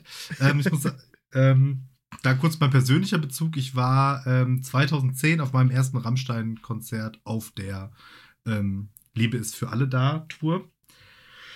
Ja, was soll man noch zu Rammstein sagen? Oder was muss man noch zu Rammstein sagen? Ähm, vielleicht ähm, erstmal, wie ist eure grundsätzliche Meinung zu Rammstein? Also eure musikalische Meinung zu Rammstein? Fangen wir mal so an. Marc, du zuerst. Achso, ja. Alex? Also, ich habe, also, also ich sag mal so, ich bin froh, dass ich Rammstein noch nie wirklich mochte.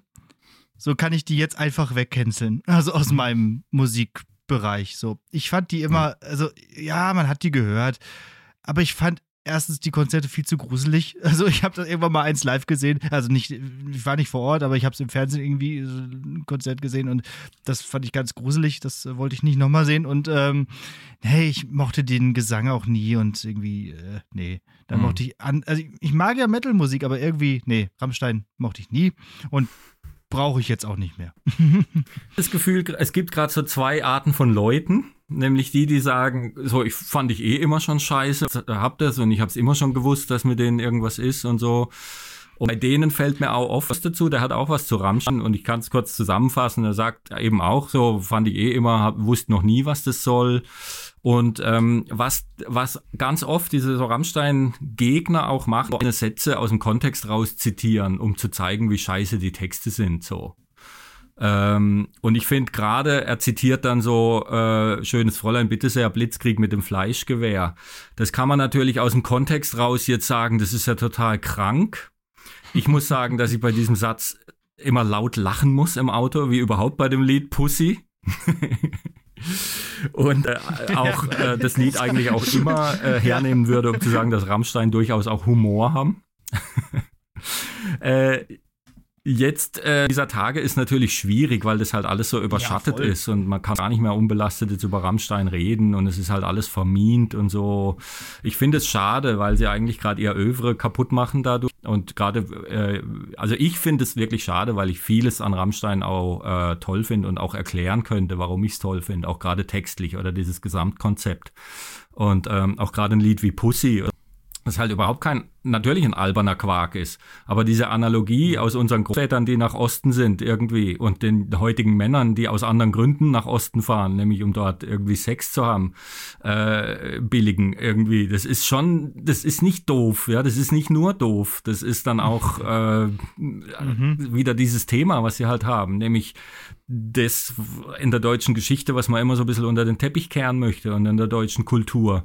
Ja, das ist halt nicht Dosenpfand und feministische Außenpolitik, sondern es ist halt irgendwie, es ist halt der ganze Irrsinn und, äh, und die Kannibalen und die äh, ihre Töchter in Kellern einsperren und halt die Pädophilen und die diese ganzen, die halt auch und die schwarze Pädagogik und Struwwelpeter und jetzt die und das Dritte Reich natürlich und, äh, und all das. Die, äh, auf dem Lied ja auch die Donaukinder und so, auch die deutsche Geschichte halt mit allem, was da, die schwarze Romantik, die immer wieder rauskommt. Also ich finde, da geht's schon um mehr und das darf man nicht nur, ich glaube, es greift zu kurz, wenn man sagt, es ist immer nur Provokation und billiges Kalkül und so. Ich glaube, dass da mehr dahinter steckt und ich finde es eigentlich schade, dass das jetzt gerade so kaputt geht und dass sie das so kaputt machen durch diese Geschichte, die ich gar nicht bewerten will, aber das ist, wenn das stimmt und so, was es ja wahrscheinlich tut, dann ist es natürlich scheiße und dann ist das Quatsch und das kann man, nicht schönreden und ich finde es, ich bedauere es tatsächlich ein wenig, weil es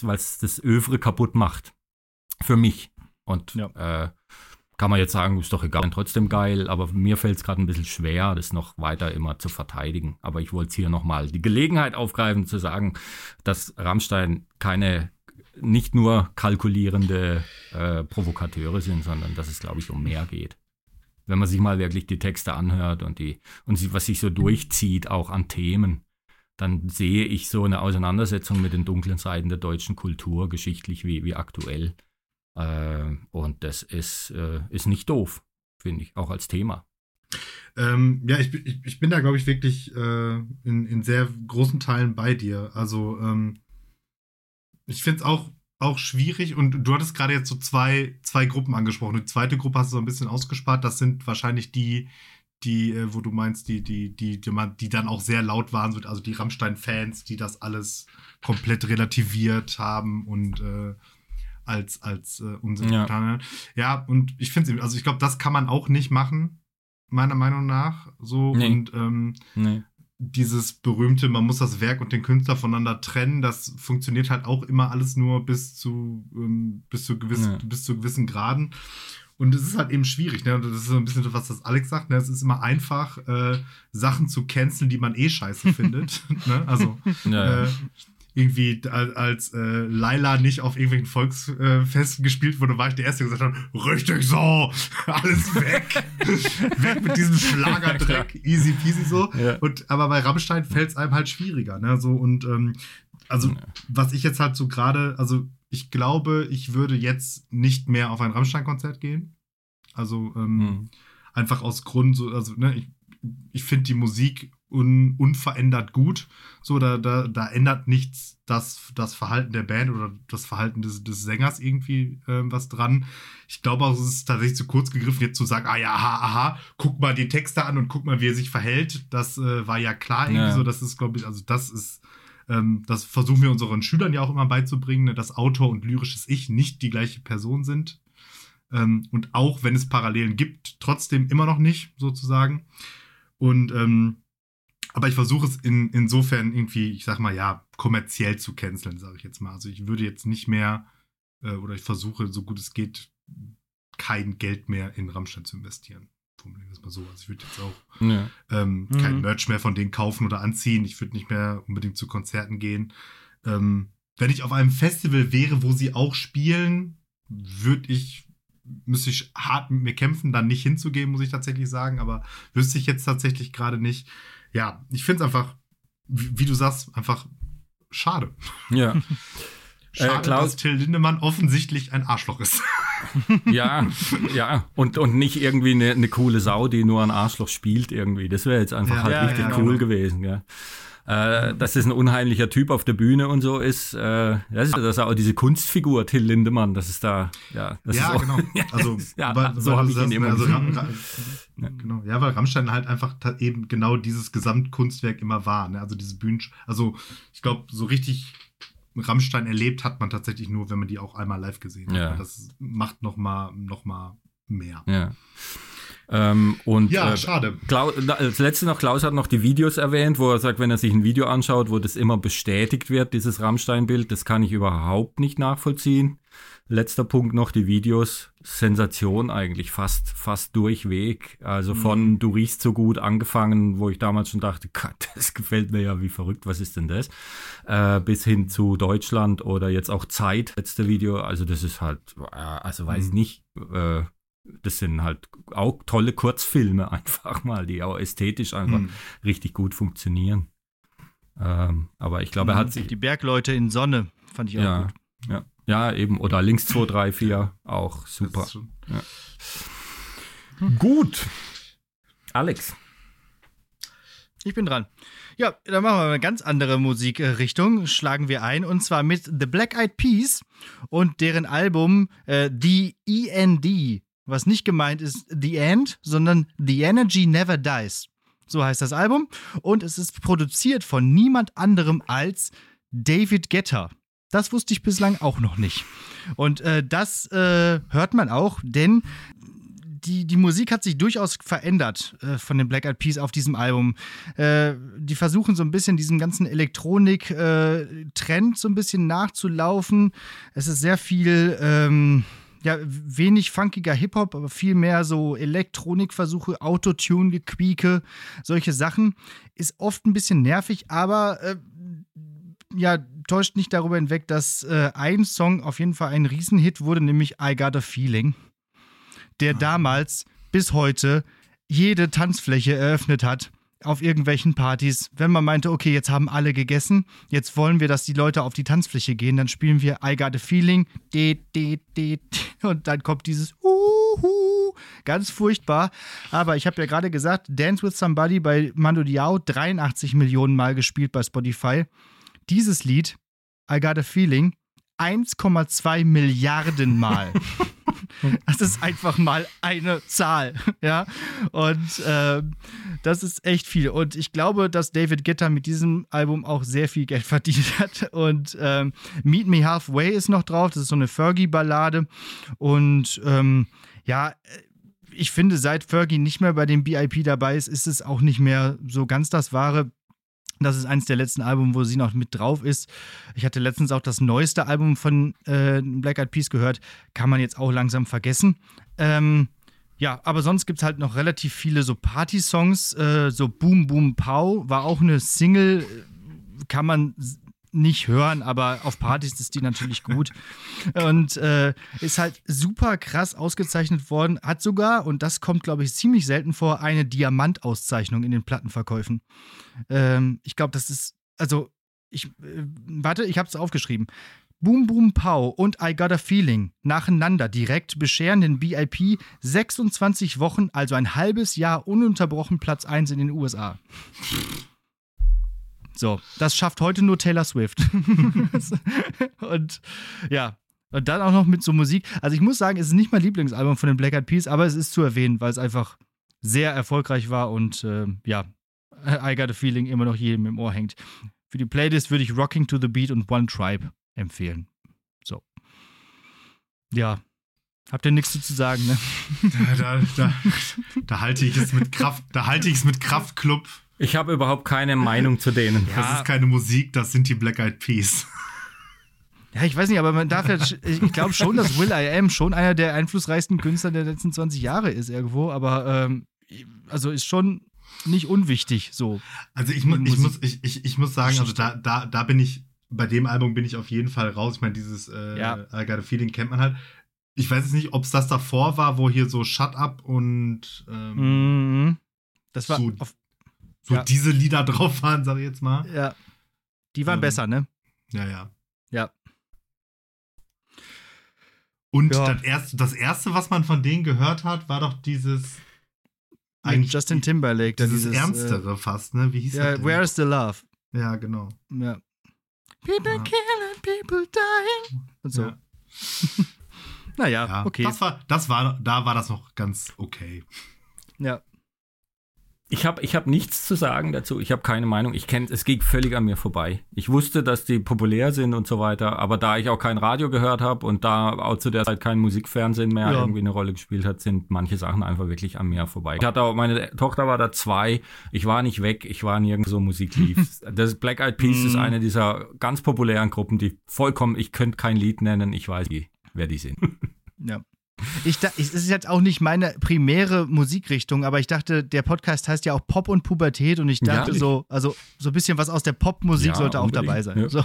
Ich habe jetzt was ganz anderes, nämlich Musik für alte Männer, alte weiße Männer. Bruce Springsteen macht auch ein Album. Bruce Springsteen, ja. Und es ist ein sehr schönes. Working on a Dream heißt die Platte.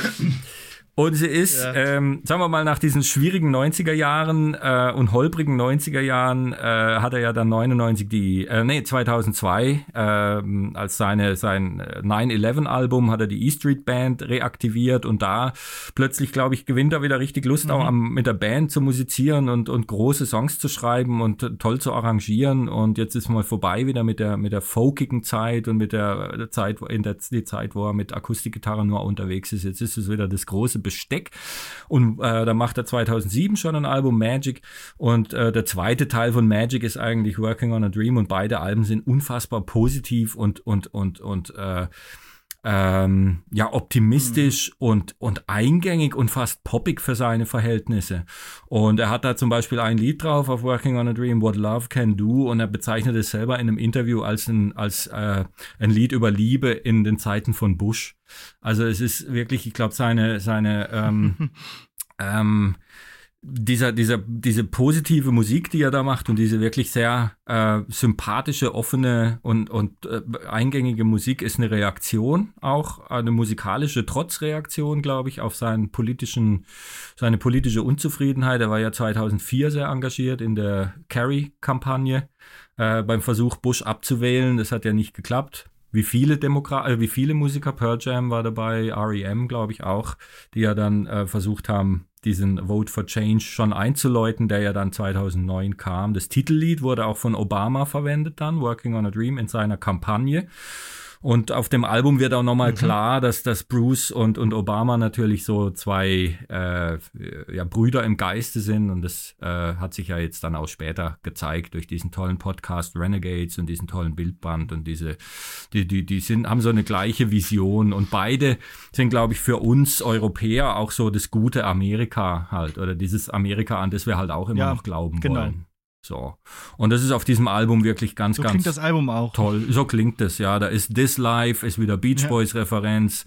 Äh, uh, surprise, surprise, unglaublich poppig und eingängig. Tomorrow Never Knows, ein schönes, so ein Country, so ein leichtes, ganz ungewöhnliche Aussagen drin. Also unverschämt Mhm. eingängig für, für Bruce Springsteen Verhältnisse, wirklich. Und ähm, auch das erste Lied, Outlaw Pete, so ein, so ein, e so ein Western-Epos eigentlich, aber auch cool und mit Streicheln und so. Mir gefällt das Album sehr, sehr, sehr gut. Ja, voll. Ja. Ja. Ich finde, Outlaw Pete ist kein guter Opener für Nee. ein Album, weil es einfach zu viel passiert in diesem Ja. Lied. Also ein Opener muss kurz sein, der muss irgendwie sagen, okay, hier Ja. ist das Album und los Ja. geht's. Äh, Und Outlaw Pete, da kommen noch irgendwie so eine Mundharmonika und dann kommen so ganz ruhige, sphärische Sachen, da kommen Streicher irgendwann plötzlich wieder und außen, ja, wie, wie so ein Western halt und ja, aber äh, ansonsten, ja, genau. Ja. Da gibt es noch diesen Queen of the Mhm. Supermarket oder wie heißt Auch der schön. Song? so eine komische Ja. Ballade, so äh, ganz, ganz, äh, also äh, sehr provinziell, Ja. sagen wir mal. So, so eine Liebesgeschichte an so eine Supermarktverkäuferin. Ja, Ja, schön. auch, auch seine, seine alten Themen ja wieder so, das einfache Volk und so weiter, die Arbeiter und so, aber halt Ja. sehr, nicht so düster, wie er es auch schon früher hatte, sondern nicht so desolat und so desillusioniert, sondern extrem positiv. Und das ist schön und sympathisch und dem ist er ja auch treu geblieben. Und das Album ist aber wirklich so viel, viel besser, was die Songs angeht, als gerade auch sein letztes Letter to You, das ja überall auch so hoch gelobt wurde, dass mir, wo ich das Gefühl habe, so jetzt hat man es aber auch alles wirklich dutzende Male gehört von ihm schon und so. Und auf dem Album hat er, macht er wirklich auch noch ein paar neue Sachen, die's, die man so von ihm noch nie gehört hatte zuvor. Und deswegen mag ich das sehr. Martin, Kontroverse Nummer drei. Mhm. Ja, genau. So, nachdem wir jetzt äh, gerade. Achso, im Entschuldigung, Metal-Bereich Entschuldigung, Martin, Martin, Martin. Äh, einmal den Klaus noch. Äh, Ja, den dürfen wir nicht vergessen hier. Er hat auch noch mal 80er übrigens. Ähm, Aha, haben auch ein Album, gell, Alex? Äh, Foot of the Mountain war auch noch ein kleinerer Mhm. Hit, Chart-Hit, glaube ich sogar, oder der letzte große Aha-Hit. Genau. Titel, Titellied von, von der tollen Fernsehserie Die Bergretter. So, und jetzt haben wir noch mal. Das ist das, was du. Hast du das nicht irgendwann gebinged-watched? Ja, sechs Staffeln am Stück. Jetzt kommt Du hast so viel Zeit. Ich habe das Lied sehr oft gehört. äh, Ende der 80er, Anfang der 90er explodierte, war U2. Und äh, die haben sich dann in den 2000er Jahren mit, erstmal mit All That You Can't Leave Behind auf alte Stärken besonnen. Wobei das dann nie mehr so war wie zum Beispiel bei Boy, meinem Lieblingsalbum. Sondern äh, es war, was die Songs betrifft, äh, nicht mehr ganz so anders als alles andere, sage ich jetzt mal. Und dann kam 2009 das Album No Line on the Horizon. Und ich find's äh, besser als How to Dismantle an Atomic Bomb, das Vorgängeralbum. Und ich find's besser als alles, was hinterher kam. Äh, ich finde natürlich das Lied, das wahrscheinlich die meisten eins der besten finden, äh, das schlechteste, nämlich Moment of Surrender. Ich mag die äh, langsamen Lieder von U2 eigentlich äh, meistens am wenigsten. Und äh, Magnificent finde ich gut. Äh, schönes Single. Und es gibt viele gute Sounds, auch Schlagzeug-Sounds auf dem Album. Aber es ist halt äh, nimmer U2 wie am Anfang. Also eine Band entwickelt sich weiter, ist ja okay. Außer bei Rattle Hum, wo es Richtung Blues ging. Ähm, und hier ähm, viel Power, finde ich, unterwegs. Und ähm, wie gesagt, Moment of Surrender finde ich etwas schwach. Äh, ansonsten finde ich es eine gute, späte U2-Platte und ich finde bis jetzt äh, die letzte gute, ähm, also richtig durchgehend gute. Kennst du Alex? Platte? Ja. Ja. Ja, Magnificent sagt mir was, aber der, die restlichen Songs vom Album. Ja, Magnificent ist ein toller Song. Ich nicht. Ich, bei dem Album so, es bei dem Vorgänger schon, hatte Ja. ich so das Gefühl, so jetzt sind sie, jetzt wird's langsam ein bisschen bemüht, jetzt, jetzt wirken sie dann auch so, so versuchen sie jünger Mhm. zu sein, als sie tatsächlich sind. Und da sind auf dem Album ein paar Lieder drauf. Äh, go crazy if, if you, if I don't go crazy tonight und dann dieses mit Boots irgendwas, wo ich dachte, ah, jetzt verlieren sie so wirklich die, die Geschmackssicherheit. Jetzt wird's so ein bisschen unangenehm. Jetzt versuchen sie so äh, gewollt sich an irgendwas ranzuwanzen, gerade irgendwie an so einen Zeitgeist oder so oder an irgendeine Niedlichkeit, die einfach nicht mehr zu ihnen passt. So.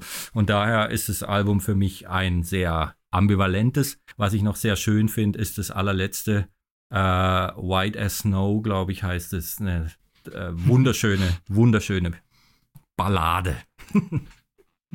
Wer hätte das gedacht bei dem Titel? So, jetzt Martin aber. Ja, ähm, mir ist jetzt gerade noch aufgefallen, dass ich äh, hier noch so gewisse Parallelen drin, also das ist so, so ein richtig rundes Ding, was ich hier aufgeschrieben habe. Denn fällt mir jetzt so auf, weil ne, jetzt so Five, wir hatten jetzt ja gerade am Anfang Five Finger Death Punch, ne Ballard geht gut nach vorne, 0,0 zweite Ebene. Das ist einfach textlich Müll, ne? Und dann Rammstein, ne? Eben gegebenenfalls kontroverse Künstler, aber zweite Ebene, eigentlich ganz clever gemacht und so weiter und so fort. Jetzt wechseln wir das Genre zu meinem anderen äh, Steckenpferd, nämlich Deutschrap. Jetzt habe ich auch wieder Musik, die nach vorne geht und da ist absolut 0,0 Metaebene oder so. Das ist einfach nur genauso stumm, wie es ist. Es ist das äh, von der Band, die den Echo begraben hat, Kollega und Farid Bang, jung, brutal, gut aussehend, eins. ja, wo soll ich anfangen? Also, ähm, das ist unglaublich frauenverachtend, das ist unglaublich sexistisch, homophob, ähm, keine Ahnung, mir sind noch bestimmt mehrere äh, Dinge zu finden, aber das geht einfach gut nach vorne und ähm, das sind dann diese Dinge, wo man sagt, ja, ich höre das ja ironisch. Mhm. Na, Das, das muss man dann ironisch hören, so als äh, Akademiker, und dann geht das auch alles. Und ähm, es gibt aber ein Problem, nämlich das Problem ist, Farid Bang ist einfach ein Vollidiot. Aber das Problem ist, dass Kollega wahrscheinlich, also vielleicht zu dieser Zeit, vielleicht auch immer noch, weiß ich nicht, wahrscheinlich der technisch beste Deutschrapper ist, den es jemals gegeben hat. So, also inhaltlich völlig irrelevant, aber was Technik angeht und wenn man Deutschrap mag, dann kann man nicht an ihm vorbei irgendwie so. Und das wird auf diesen ähm, Jungbrutal gut aussehen. Da gibt es ja drei Stück von und das dritte ist dann das, was äh, schlussendlich zu dieser Echo-Kontroverse auch geführt hat. Ähm, äh, da nimmt er sich gefühlt immer selber ein bisschen zurück, damit nicht auffällt, wie schlecht Farid Bang in Relation zu ihm ist, sozusagen.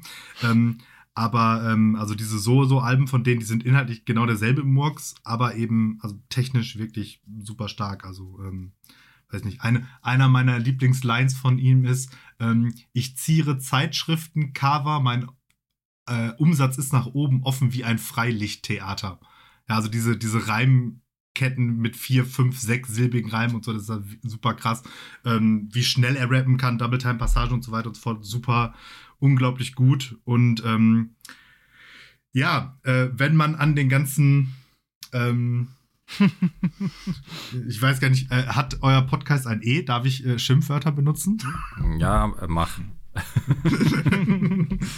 ähm, äh, wenn man an den ganzen äh, Mutterfick-Lines sozusagen vorbeimanövriert, ähm, tatsächlich auch eigentlich ähm, ja, sehr gewinnbringend einsetzbar für Deutschunterricht oder so, um so Stilmittel zu verdeutlichen, weil da ist er halt einfach. Ja. wirklich- Also Sprachakrobat ist er halt auf jeden Fall. Ne? Er ist halt einfach nur auch kein, Arschloch. kein, kein besonders sympathischer Typ, um es mal äh, Ja. vorsichtig zu formulieren. Ja. Ja. Aber nichtsdestotrotz glaube ich auch ähm, ähm, für Deutschrap ein sehr bedeutendes Album einfach, das da viel für die Entwicklung in komische Richtungen gemacht hat. Ich wollte gerade sagen, in komische Richtung, in die äh, ich äh, ja nicht gehen will. So, also ich kann, also ich habe erst aufgeschrieben, kein Kommentar und dann doch noch zwei Kommentare mir so überlegt, aber ne, ich irgendwie, also lyrisch wirklich gut, aber ich kann diesen ganzen Deutschrap-Gangster-Kram nicht ab. Liebe, liebe, zu, äh, liebe Sch SchülerInnen, wenn ihr da gerade zuhört, dieses alberne Gehabe mit diesen Autos, Geld, Weiber und so, ich, ich, ich, ich, kann das einfach nicht. Ich, mir ist das zu primitiv. Ich bin da zu, weiß ich, zu gut erzogen für oder so. Ich weiß nicht. Ich mag so Studienrats äh, Deutschrap von Fanta 4 und Fettes Brot. Das mag ich. Sonst nichts. Ja, aber das, das denke ich mir halt immer so. Ne? Und jetzt stell dir aber mal bitte vor, Kollega würde solche Texte machen, weil was er Ja. ja wahrscheinlich auch könnte, ne? weil, weil Ja, ja. Und. Jack Brissner schreibt das selber. Ich meine, dann wäre er wahrscheinlich nicht so erfolgreich, ne? weil ähm, das ist halt, verkauft sich wahrscheinlich schlechter, aber ja, schwierig. Du sagst ja immer, die Jugend kann nicht mehr schockieren, also heutzutage, weil du, weil, weil wir ja schon alles hören. Ich glaube, also ich werde dadurch noch schockiert. Also, Nein, ich nicht. Also, ich habe ja, Ja. schon in, in meiner Jugend alles, ja. alles, alles gehört und alles gesehen, so nach dem Motto. Also, ich, ich glaube nicht, dass da jetzt noch irgendwas wirklich Ja. passieren kann. So. Also, ich muss auch persönlich sagen, ich diese, diese, diese, diese Holocaust-Line, die da rausgepickt wurde bei dieser Echo-Kontroverse, also das war jetzt, die habe ich, als ich das Album gehört habe damals, die habe ich zur Kenntnis genommen, aber das war Mhm. nichts, wo ich gesagt hätte, oh ja, das ist jetzt das Problematische. So, also, ja, okay. Marc Ja. ist noch da. Ich höre zu, ich kann nichts sagen dazu. Ich habe das alles nur mitverfolgt und irgendwie aus, äh, aus der Distanz ähm, diese ganzen, diese Entwicklungen da im Deutschrap und kriegt es natürlich mit, dass die, die Jugend äh, da wahnsinnig drauf abfährt und versuche soweit es ja. irgendwie geht auch zu, zu ignorieren. Für mich persönlich ist es kein Problem. In der Schule müsste ich es wahrscheinlich mehr thematisieren auch, aber ich denke immer so, das wächst sich halt raus. Das ist halt irgendwie so dieses pubertäre Ding, wo sie wissen, die Erwachsenen regen sich ein bisschen drüber auf. Ich, ich finde es jetzt auch nicht so schlimm. Einerseits äh, so, ja, glaube ich auch. Äh, was mir, was mir, was ich also kein ernstzunehmender 30-Jähriger wird ja, das ja eben, das hört dann ja auch wieder auf und dann ist es halt so ein Jugendding, so wie, wie wir halt Ärzte ab 18 oder so, Geschwisterliebe. Ist, ich weiß nicht, es gab es halt immer, wo man gesagt hat, das ist jetzt was, wo man weiß, das ist eigentlich so ein bisschen verboten und kaputt und daneben. Gut. Ähm, Alex. Jo. Ähm, ich werde ganz besinnlich jetzt mit dem nächsten Album. Und zwar einem Folk-Album von einer Band, die sich äh, 2007 in England gegründet hat, nämlich Mumford Sons. Von denen hat man ja. ganz kurz was gehört, wie so ein Fanal des, des Folk sind sie auf einmal aufgekommen. Ganz tolle Band, ganz äh, super steile Erfolgskarriere, sechsfach Platin äh, für Sign No More, das Album, äh, dreifach Platin USA, also ganz, ganz äh, populär und äh, das war der Hoffnungsträger äh, ähm, in, in, der Liste der Hoffnungsträger für das Jahr 2009 von der BBC und hat sich bewahrheitet. Ähm, ganz bekannte Singles waren The Cave und Little Lion Man und äh, mhm. ganz, ja, interessante Texte, ganz äh, su super gute Musiker. Ähm, Fun Fact übrigens, ähm, der Keyboarder Ben Lovett und Bassist Ted Dwayne sind nicht die Söhne von dem Frontman und Sänger und Gitarristen Marcus Mumford. ähm, ähm, aber äh, ich habe noch rausgesucht, ähm, Marcus Mumford hat im Rolling Stone ähm, Folgendes zu seinem Songwriting gesagt. Ich lese es jetzt einfach mal auf Englisch vor. When you write a song, sitting naked on your bedroom floor, it's the most private thing you can do. I'm very English and we don't talk about emotions publicly. Then you do the most public thing possible. You record it and ask people to play it on the radio. It's pretty weird when you hear people singing that private moment back at you. Also irgendwie hat er recht, ne? Das erinnert ja. mich an ein Zitat von John Niven, dem, dem Autor, der gesagt hat, wenn er so eine erste Fassung von einem Roman nochmal wieder liest, kommt er sich immer vor, als würde er sich ein Video anschauen davon, wie er sich einen runterholt irgendwie. und, ja. äh, und das muss man dann irgendwann veröffentlichen halt. Ja, das genau. Ist das, das Problem. so, und ab, wo wir gerade bei Zitaten sind, äh, niemand geringer als Noel Gallagher hat ähm, zu Little Lion Man, äh, der Single von dem Album, gesagt, gesagt, I haven't heard anything that sounds as good as that. I wish I had written that song. Und dann fügt er noch, äh, so selbstgerecht wie er halt immer ist, hm. that's the biggest compliment I can pay whoever wrote that.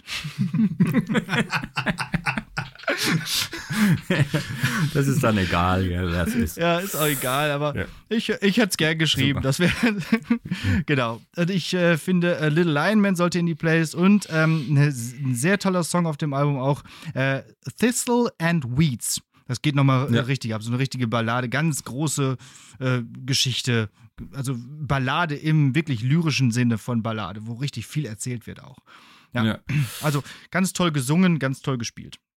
Ich habe die letzten Jahre aber immer wieder das Gefühl, dass solche Bands so mal kurz auftauchen, die man auf, auf Festivals auch immer gerne hat, eigentlich als, als Abwechslung und auch als tolle mhm. Live-Bands, die natürlich gut abgehen, die dann immer so ein bisschen so altmodisch angezogen sind und Hüte auf und dann ist ein Banjo dabei und viel Akustikgitarren und irgendwie einer gar kein richtiges Schlagzeug, sondern vielleicht nur eine Bassdrum spielt oder so, mhm. äh, die dann einfach so durchviertelt und dann irgendwie Wechselbass ja. und ein Banjo drüber und schon tanzen die Leute irgendwie in den ersten zehn Reihen. Da kann man eigentlich fast nicht, nicht viel falsch machen irgendwie. Und ich habe das Gefühl, das ist so dauerhaft, so ein Dauerrevival von so einer Art von, von Roots-Musik irgendwie, die immer mal wieder so Künstler hochspült und die dann aber wieder verschwinden, so kurze Zeit später. Ja. Ähm, und die, äh, ist schade, man hört nichts mehr von ihnen, gell? Nee. Glaube ich. Nee, irgendwie ja. nicht. Gut, dann habe ich jetzt nochmal 80er Jahre äh, Leben, auch 2009 noch, nämlich Depeche Mode mit, finde ich, ihrem besten Album seit, ich würde sogar sagen, seit Violator und auch bis heute, nämlich Sounds of the Universe. Ein ganz, ganz, ganz, ganz, ganz äh, tolles Album, das ich lang äh, oder erst spät entdeckt habe oder erst vor zwei, drei Jahren wirklich entdeckt habe und das ich sehr mag. Es ist schwer, es ist düster, es wirkt existenzialistisch und es ist höchst faszinierend, weil sie weil sie einfach schöne, äh, ja, mit, mit elektronischen Sounds arbeiten, auch zeitgemäßen, dann aber auch wieder so Retro-Sounds. Man weiß nie, was als nächstes passiert. Die Gesänge sind, sind immer natürlich sehr intensiv, aber sie gehen nie ins große Stadion rein. Sie, sie vermeiden eigentlich immer den platten Refrain, sondern es passiert immer irgendwas Ungewöhnliches und trotzdem was, was Tolles und Faszinierendes. Selbst auf so ein Lied wie In, In Sympathy, wo man denkt, das klingt jetzt nach Garbage und da ist der Weg völlig klar und irgendwann geht die Sonne auf und der Refrain und das ganze Stadion singt mit. Auch da finden sie wieder irgendeine mhm. Wendung, die, die wieder äh, ein bisschen ja, überraschend dann ist und immer ein wenig ins Düstere und eben ins nicht ganz so super Eingängige geht. Und ich glaube, dass es Absicht ist. Es ist keine Unfähigkeit, irgendwie einen guten Popsong zu schreiben. Dass sie das können, haben sie ja oft genug gezeigt. Sondern ich glaube, dass es, dass es Absicht ist. Und ähm, wenn man sich so ein Bild von diesem Album machen möchte, kann man das erste Lied mal anhören in Chains, wie sich das aufbaut und wie das eine Atmosphäre aufbaut und, und dann der Refrain kommt, aber total zerstückelt ist im Sound und, und dekonstruiert ist ähm, und, und dadurch halt wieder, ja, wieder, wieder einfach kaputt klingt. Ähm, ein paar Mal werden sie eingängig und poppig, vielleicht auf Wrong und meinem Lieblingslied Wrong. meinem Lieblingslied Peace. Ähm, Little Soul ist noch so ein leichteres Lied, äh, mit ein bisschen Streicher drin und erinnert einen an so ein paar Sachen aus den 80ern. Hochinteressante und tolle und für mich null langweilige Platte. Die Gitarre taucht natürlich bei Depeche Mode auch immer wieder auf mhm. in so dreckigen Blues-Sounds und Slide-Gitarren und so. Das ist ungewöhnlich, aber den Blues haben sie ja seit Personal Jesus auch immer irgendwie drin. Ist nur angedeutet, nicht so extrem wie beim nächsten Album dann, Delta Machine. Aber für mich das letzte richtig gut stimmige äh, Övre von Depeche Mode, vor allem was das was Songwriting angeht und die Originalität.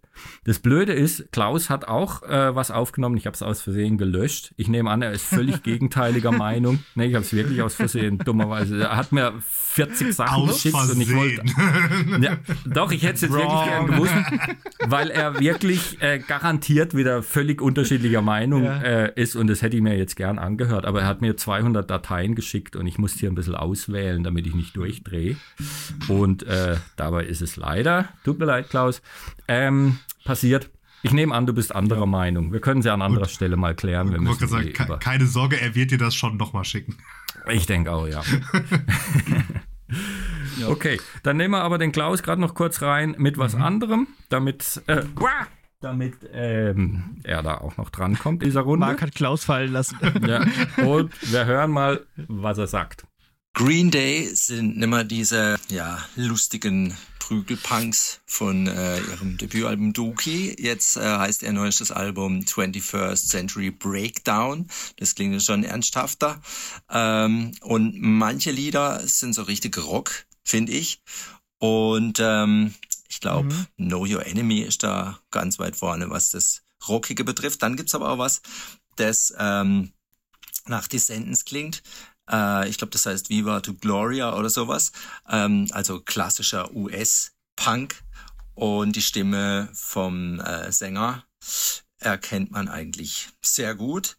Äh, hat Wiedererkennungswert, aber zum Teil finde ich es wirklich zu rockig äh, und zu normal, wenn ich das jetzt mal so sagen darf. Aber wie gesagt, die ähm, Erkennbarkeit, dass die bestimmt die Descendants kennen, finde ich angenehm.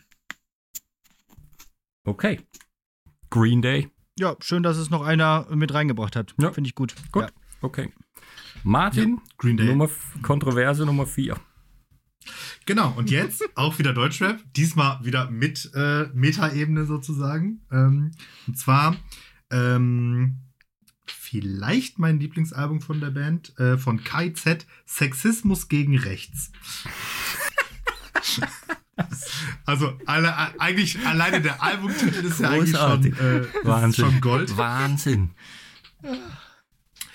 So, und ich glaube, ähm, also für mich nimmt KIZ immer so eine, so eine Sonderstellung im, im, im Deutschrap irgendwie ein, weil die mich tatsächlich jetzt wirklich auch wirklich sehr lange Jahre immer wieder begleiten und ähm, auch die, die, die Alben, die ich schlechter finde, jetzt gerade so die, die neueren, da gehen die mir musikal, also musikalisch ist das alles nicht mehr so meins, aber ähm, das ganze Konzept KIZ sozusagen, das ähm, ähm, finde ich einfach immer noch, immer noch gut bis genial irgendwie.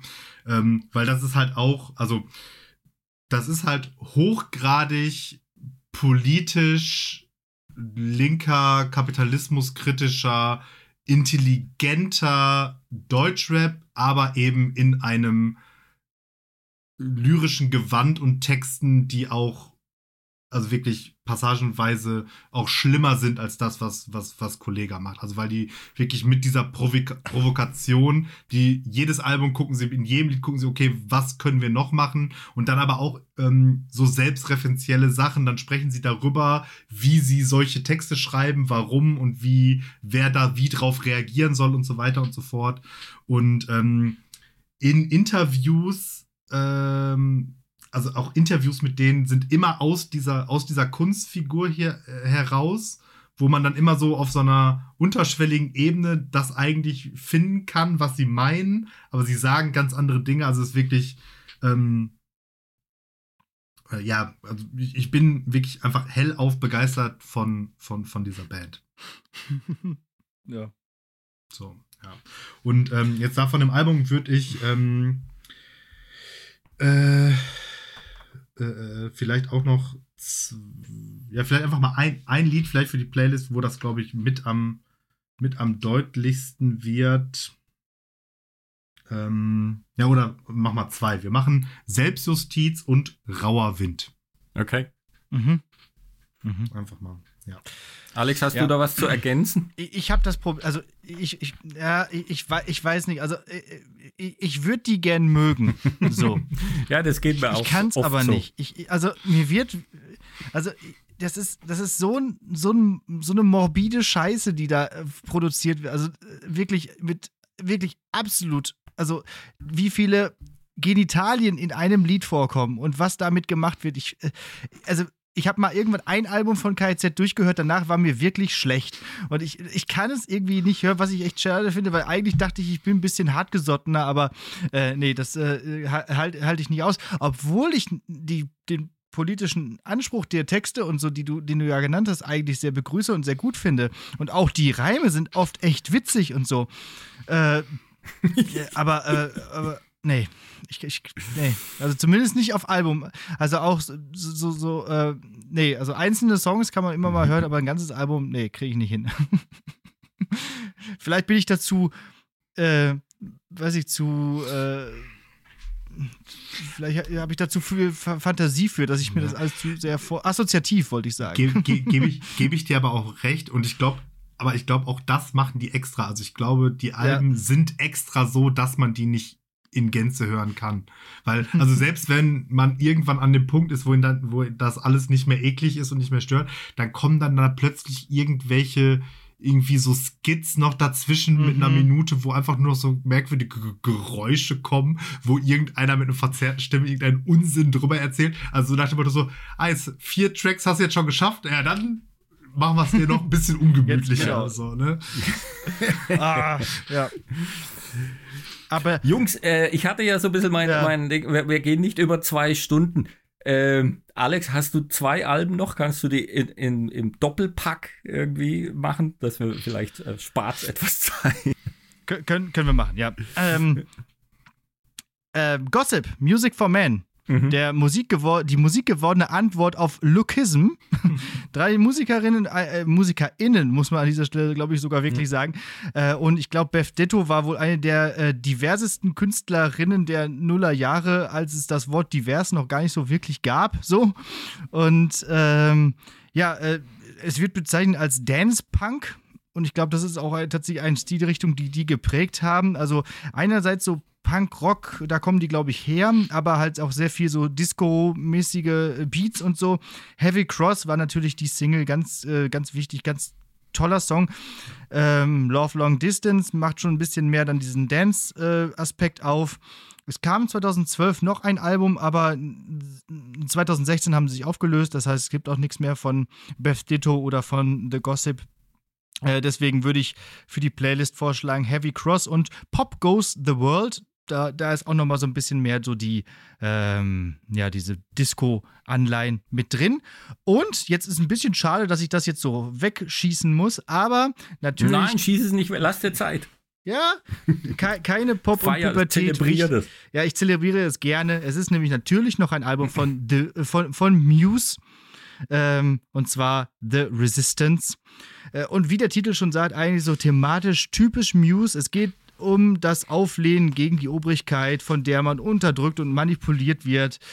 Ähm, es ist nicht das beste Album von Muse, aber es sind ein paar ganz gute Sachen drauf. Zum Beispiel auch der Knaller Uprising. Das ist übrigens ein, ein Album-Opener, mit dem man wirklich leben kann. Also so, der, so muss das sein. Das knallt sofort rein. Das war übrigens ewig der Handy-Klingelton von meinem Vater. Und ähm, dann gab es so das Single Undisclosed Desires. Das war aber wieder typisch Muse als Single, kann eigentlich nix, kann eigentlich weg, läuft im Radio und der Rest ist halt gut. äh, nämlich zum Beispiel Unnatural Selection. Das, das geht mega ab. Ein ganz typisches Muse-Riff, kommt auch in die Playlist. Und MK Ultra finde ich noch einen sehr coolen Song. Äh, MK Ultra ist ja das Mind Control Programm der äh, CIA, also wieder so typischer Muse-Thematik. Mhm. Und dann gibt es noch so ein, so ein, so ein, so ein äh, Stück, was sehr an Queen erinnert, fast äh, United States of, äh, States of Eurasia.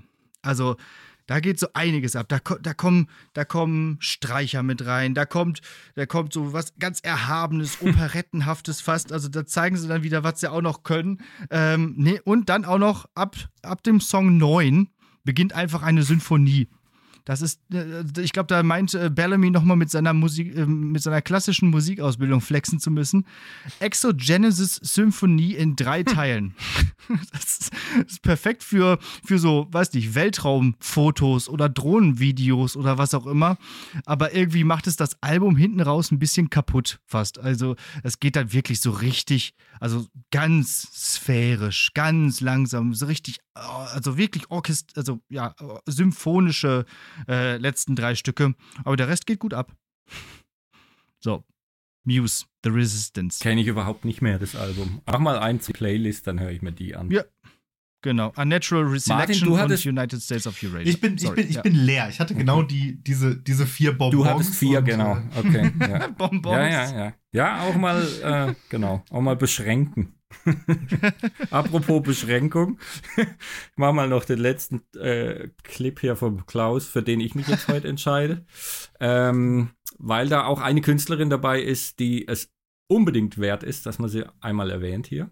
Im Jahr 2009 gibt's äh, ganz viele Platten von äh, Musikerinnen, äh, allen voran Lee Allen, die äh, sogar in den Charts war, mit dem Album It's Not Me, It's You. Und ich finde die ganze Platte, die Single The Fear, die finde ich vor allem auch gut wegen des Textes, wo sie Dinge sehr dünn und so ein ziemlich äh, fieses, entlarvendes Lied. Gutes und Lied. da gibt's auch ein Video dazu und noch zu It's Not Fair gibt's auch ein Video, wo ich äh, gedacht habe, die verarschen jetzt irgendwie Country Music oder sowas.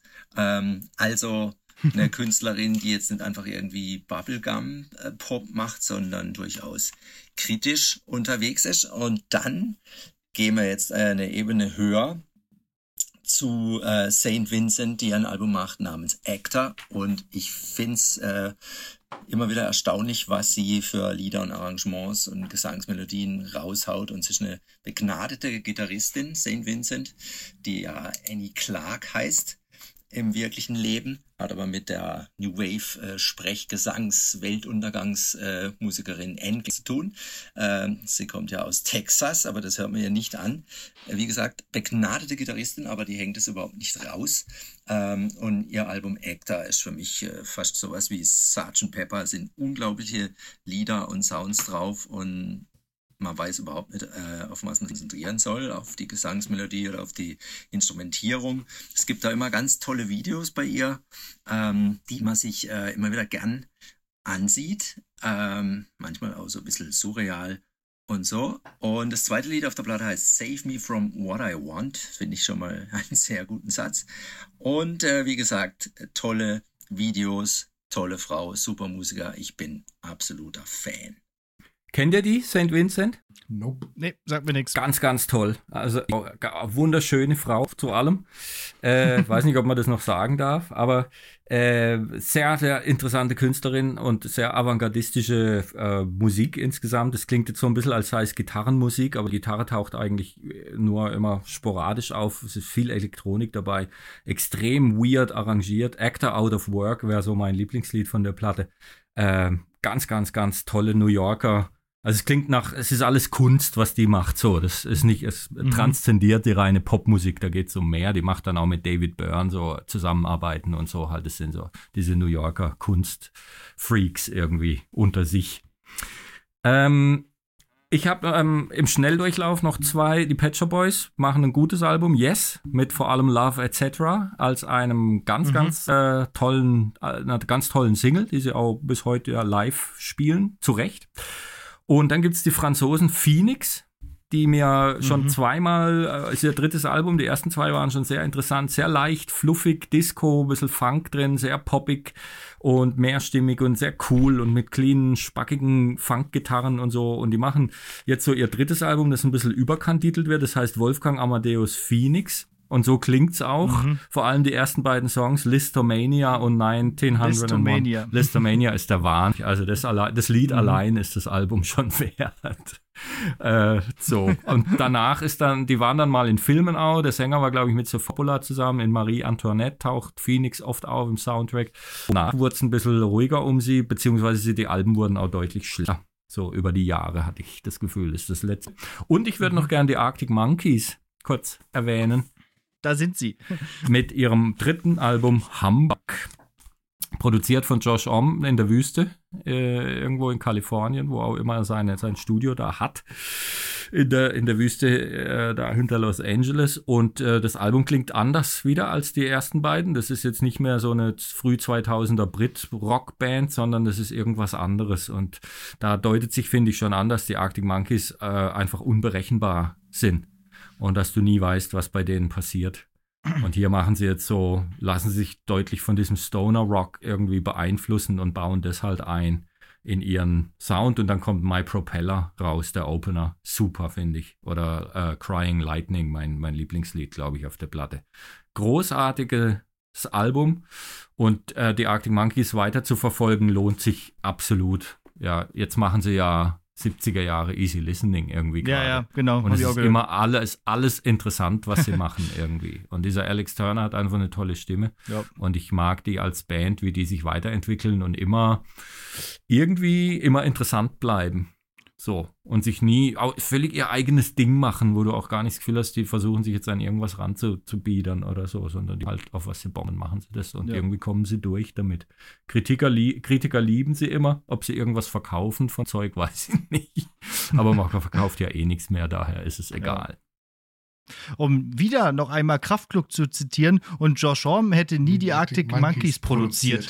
Habe ich auch direkt dran. Da hat er Unrecht. Richtig. Ich gebe ihm so. oft recht, dem guten Mann, aber an der Stelle habe ich schon gleich wieder, nein, nein, nein, Moment, Moment. Das, äh, genau. Aber das war halt was anderes. Wenn man die ersten zwei Alben geliebt hat, dann, dann war man damit mhm. wahrscheinlich äh, etwas irritiert von diesem dritten. Kann ja, ich verstehen. Glaub, ich glaube, ich, ich, fand die erst, ich fand die ersten beiden, glaube ich, auch ganz gut und ich bin mir nicht sicher, ob ich das überhaupt jetzt so gerade im Ohr habe, aber ich weiß, ja. dass ich die jetzt nicht mehr gut hören kann. so, weil ja. musikalische Weiterentwicklung, da, da bin ich immer, immer schwierig für mich. Ich bin so, die Bands müssen immer klingen wie auf dem ersten Album. Für immer. Ja. Genau. Ich habe mir dieses neueste Album auch angehört und ich dachte auch, boah, wann kommen die denn mal aus dem Quark? Wann passiert denn mal Die was? in kommen nicht aus dem Quark, die Oh, kommen nicht. So, und jetzt sage ich euch zwei Kollegen mal irgendwas. Jetzt nehmt ihr euch mal Zeit und äh, schraubt mal euer ADS ein bisschen runter irgendwie, euer da, legt mal das Handy oder, oder macht euch eine App drauf, dass ihr euch mal zwei Stunden offline schaltet oder so. Und dann nehmt ihr einen Kopfhörer und legt dieses Arctic Monkeys, kauft euch auf Vinyl, sodass ihr wirklich mal gezwungen seid, einfach mal 20 Minuten am Stück und nichts drücken oder so, woanders ans andere Raumende sitzen und dann diese Platte einfach mal laufen lassen und mal gucken, was das mit euch macht. Ja, eine Lektion in Achtsamkeit. Guter, Ja, okay, guter okay, Folgentitel okay. auch. Eine Lektion in Ja, Achtsamkeit. Eine Lektion. Ja, das war doch eigentlich Ah, auch schon ein okay, schönes okay. Schlusswort, Äh, würde ich fast Hausaufgabe, sagen. ja? ja, genau. Hausaufgabe. Ja, finde ich, find ich genau gut. so. Wurden wir noch einmal lang gemacht. Ja.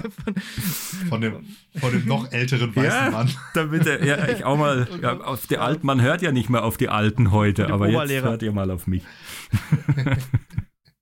Ah ja.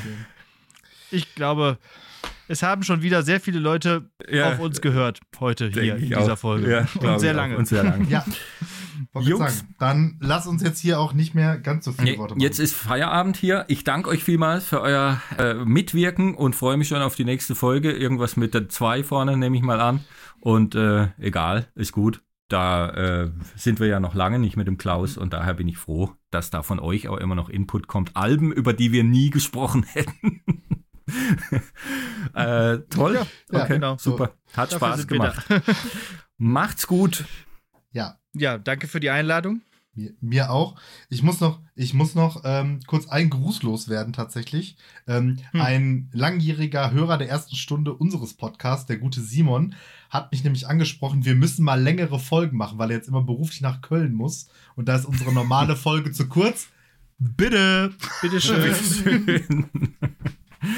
Kein Problem für uns. Okay. Äh, dann ist es das Ende dieser Sonderfolge 2009 mit Martin Pieler Podcast Lehrersprechtag und wir werden uns wieder hören mit einer neuen Folge und bis dahin alles Gute, dreht nicht durch. Ciao. Tschüss. Tschüss.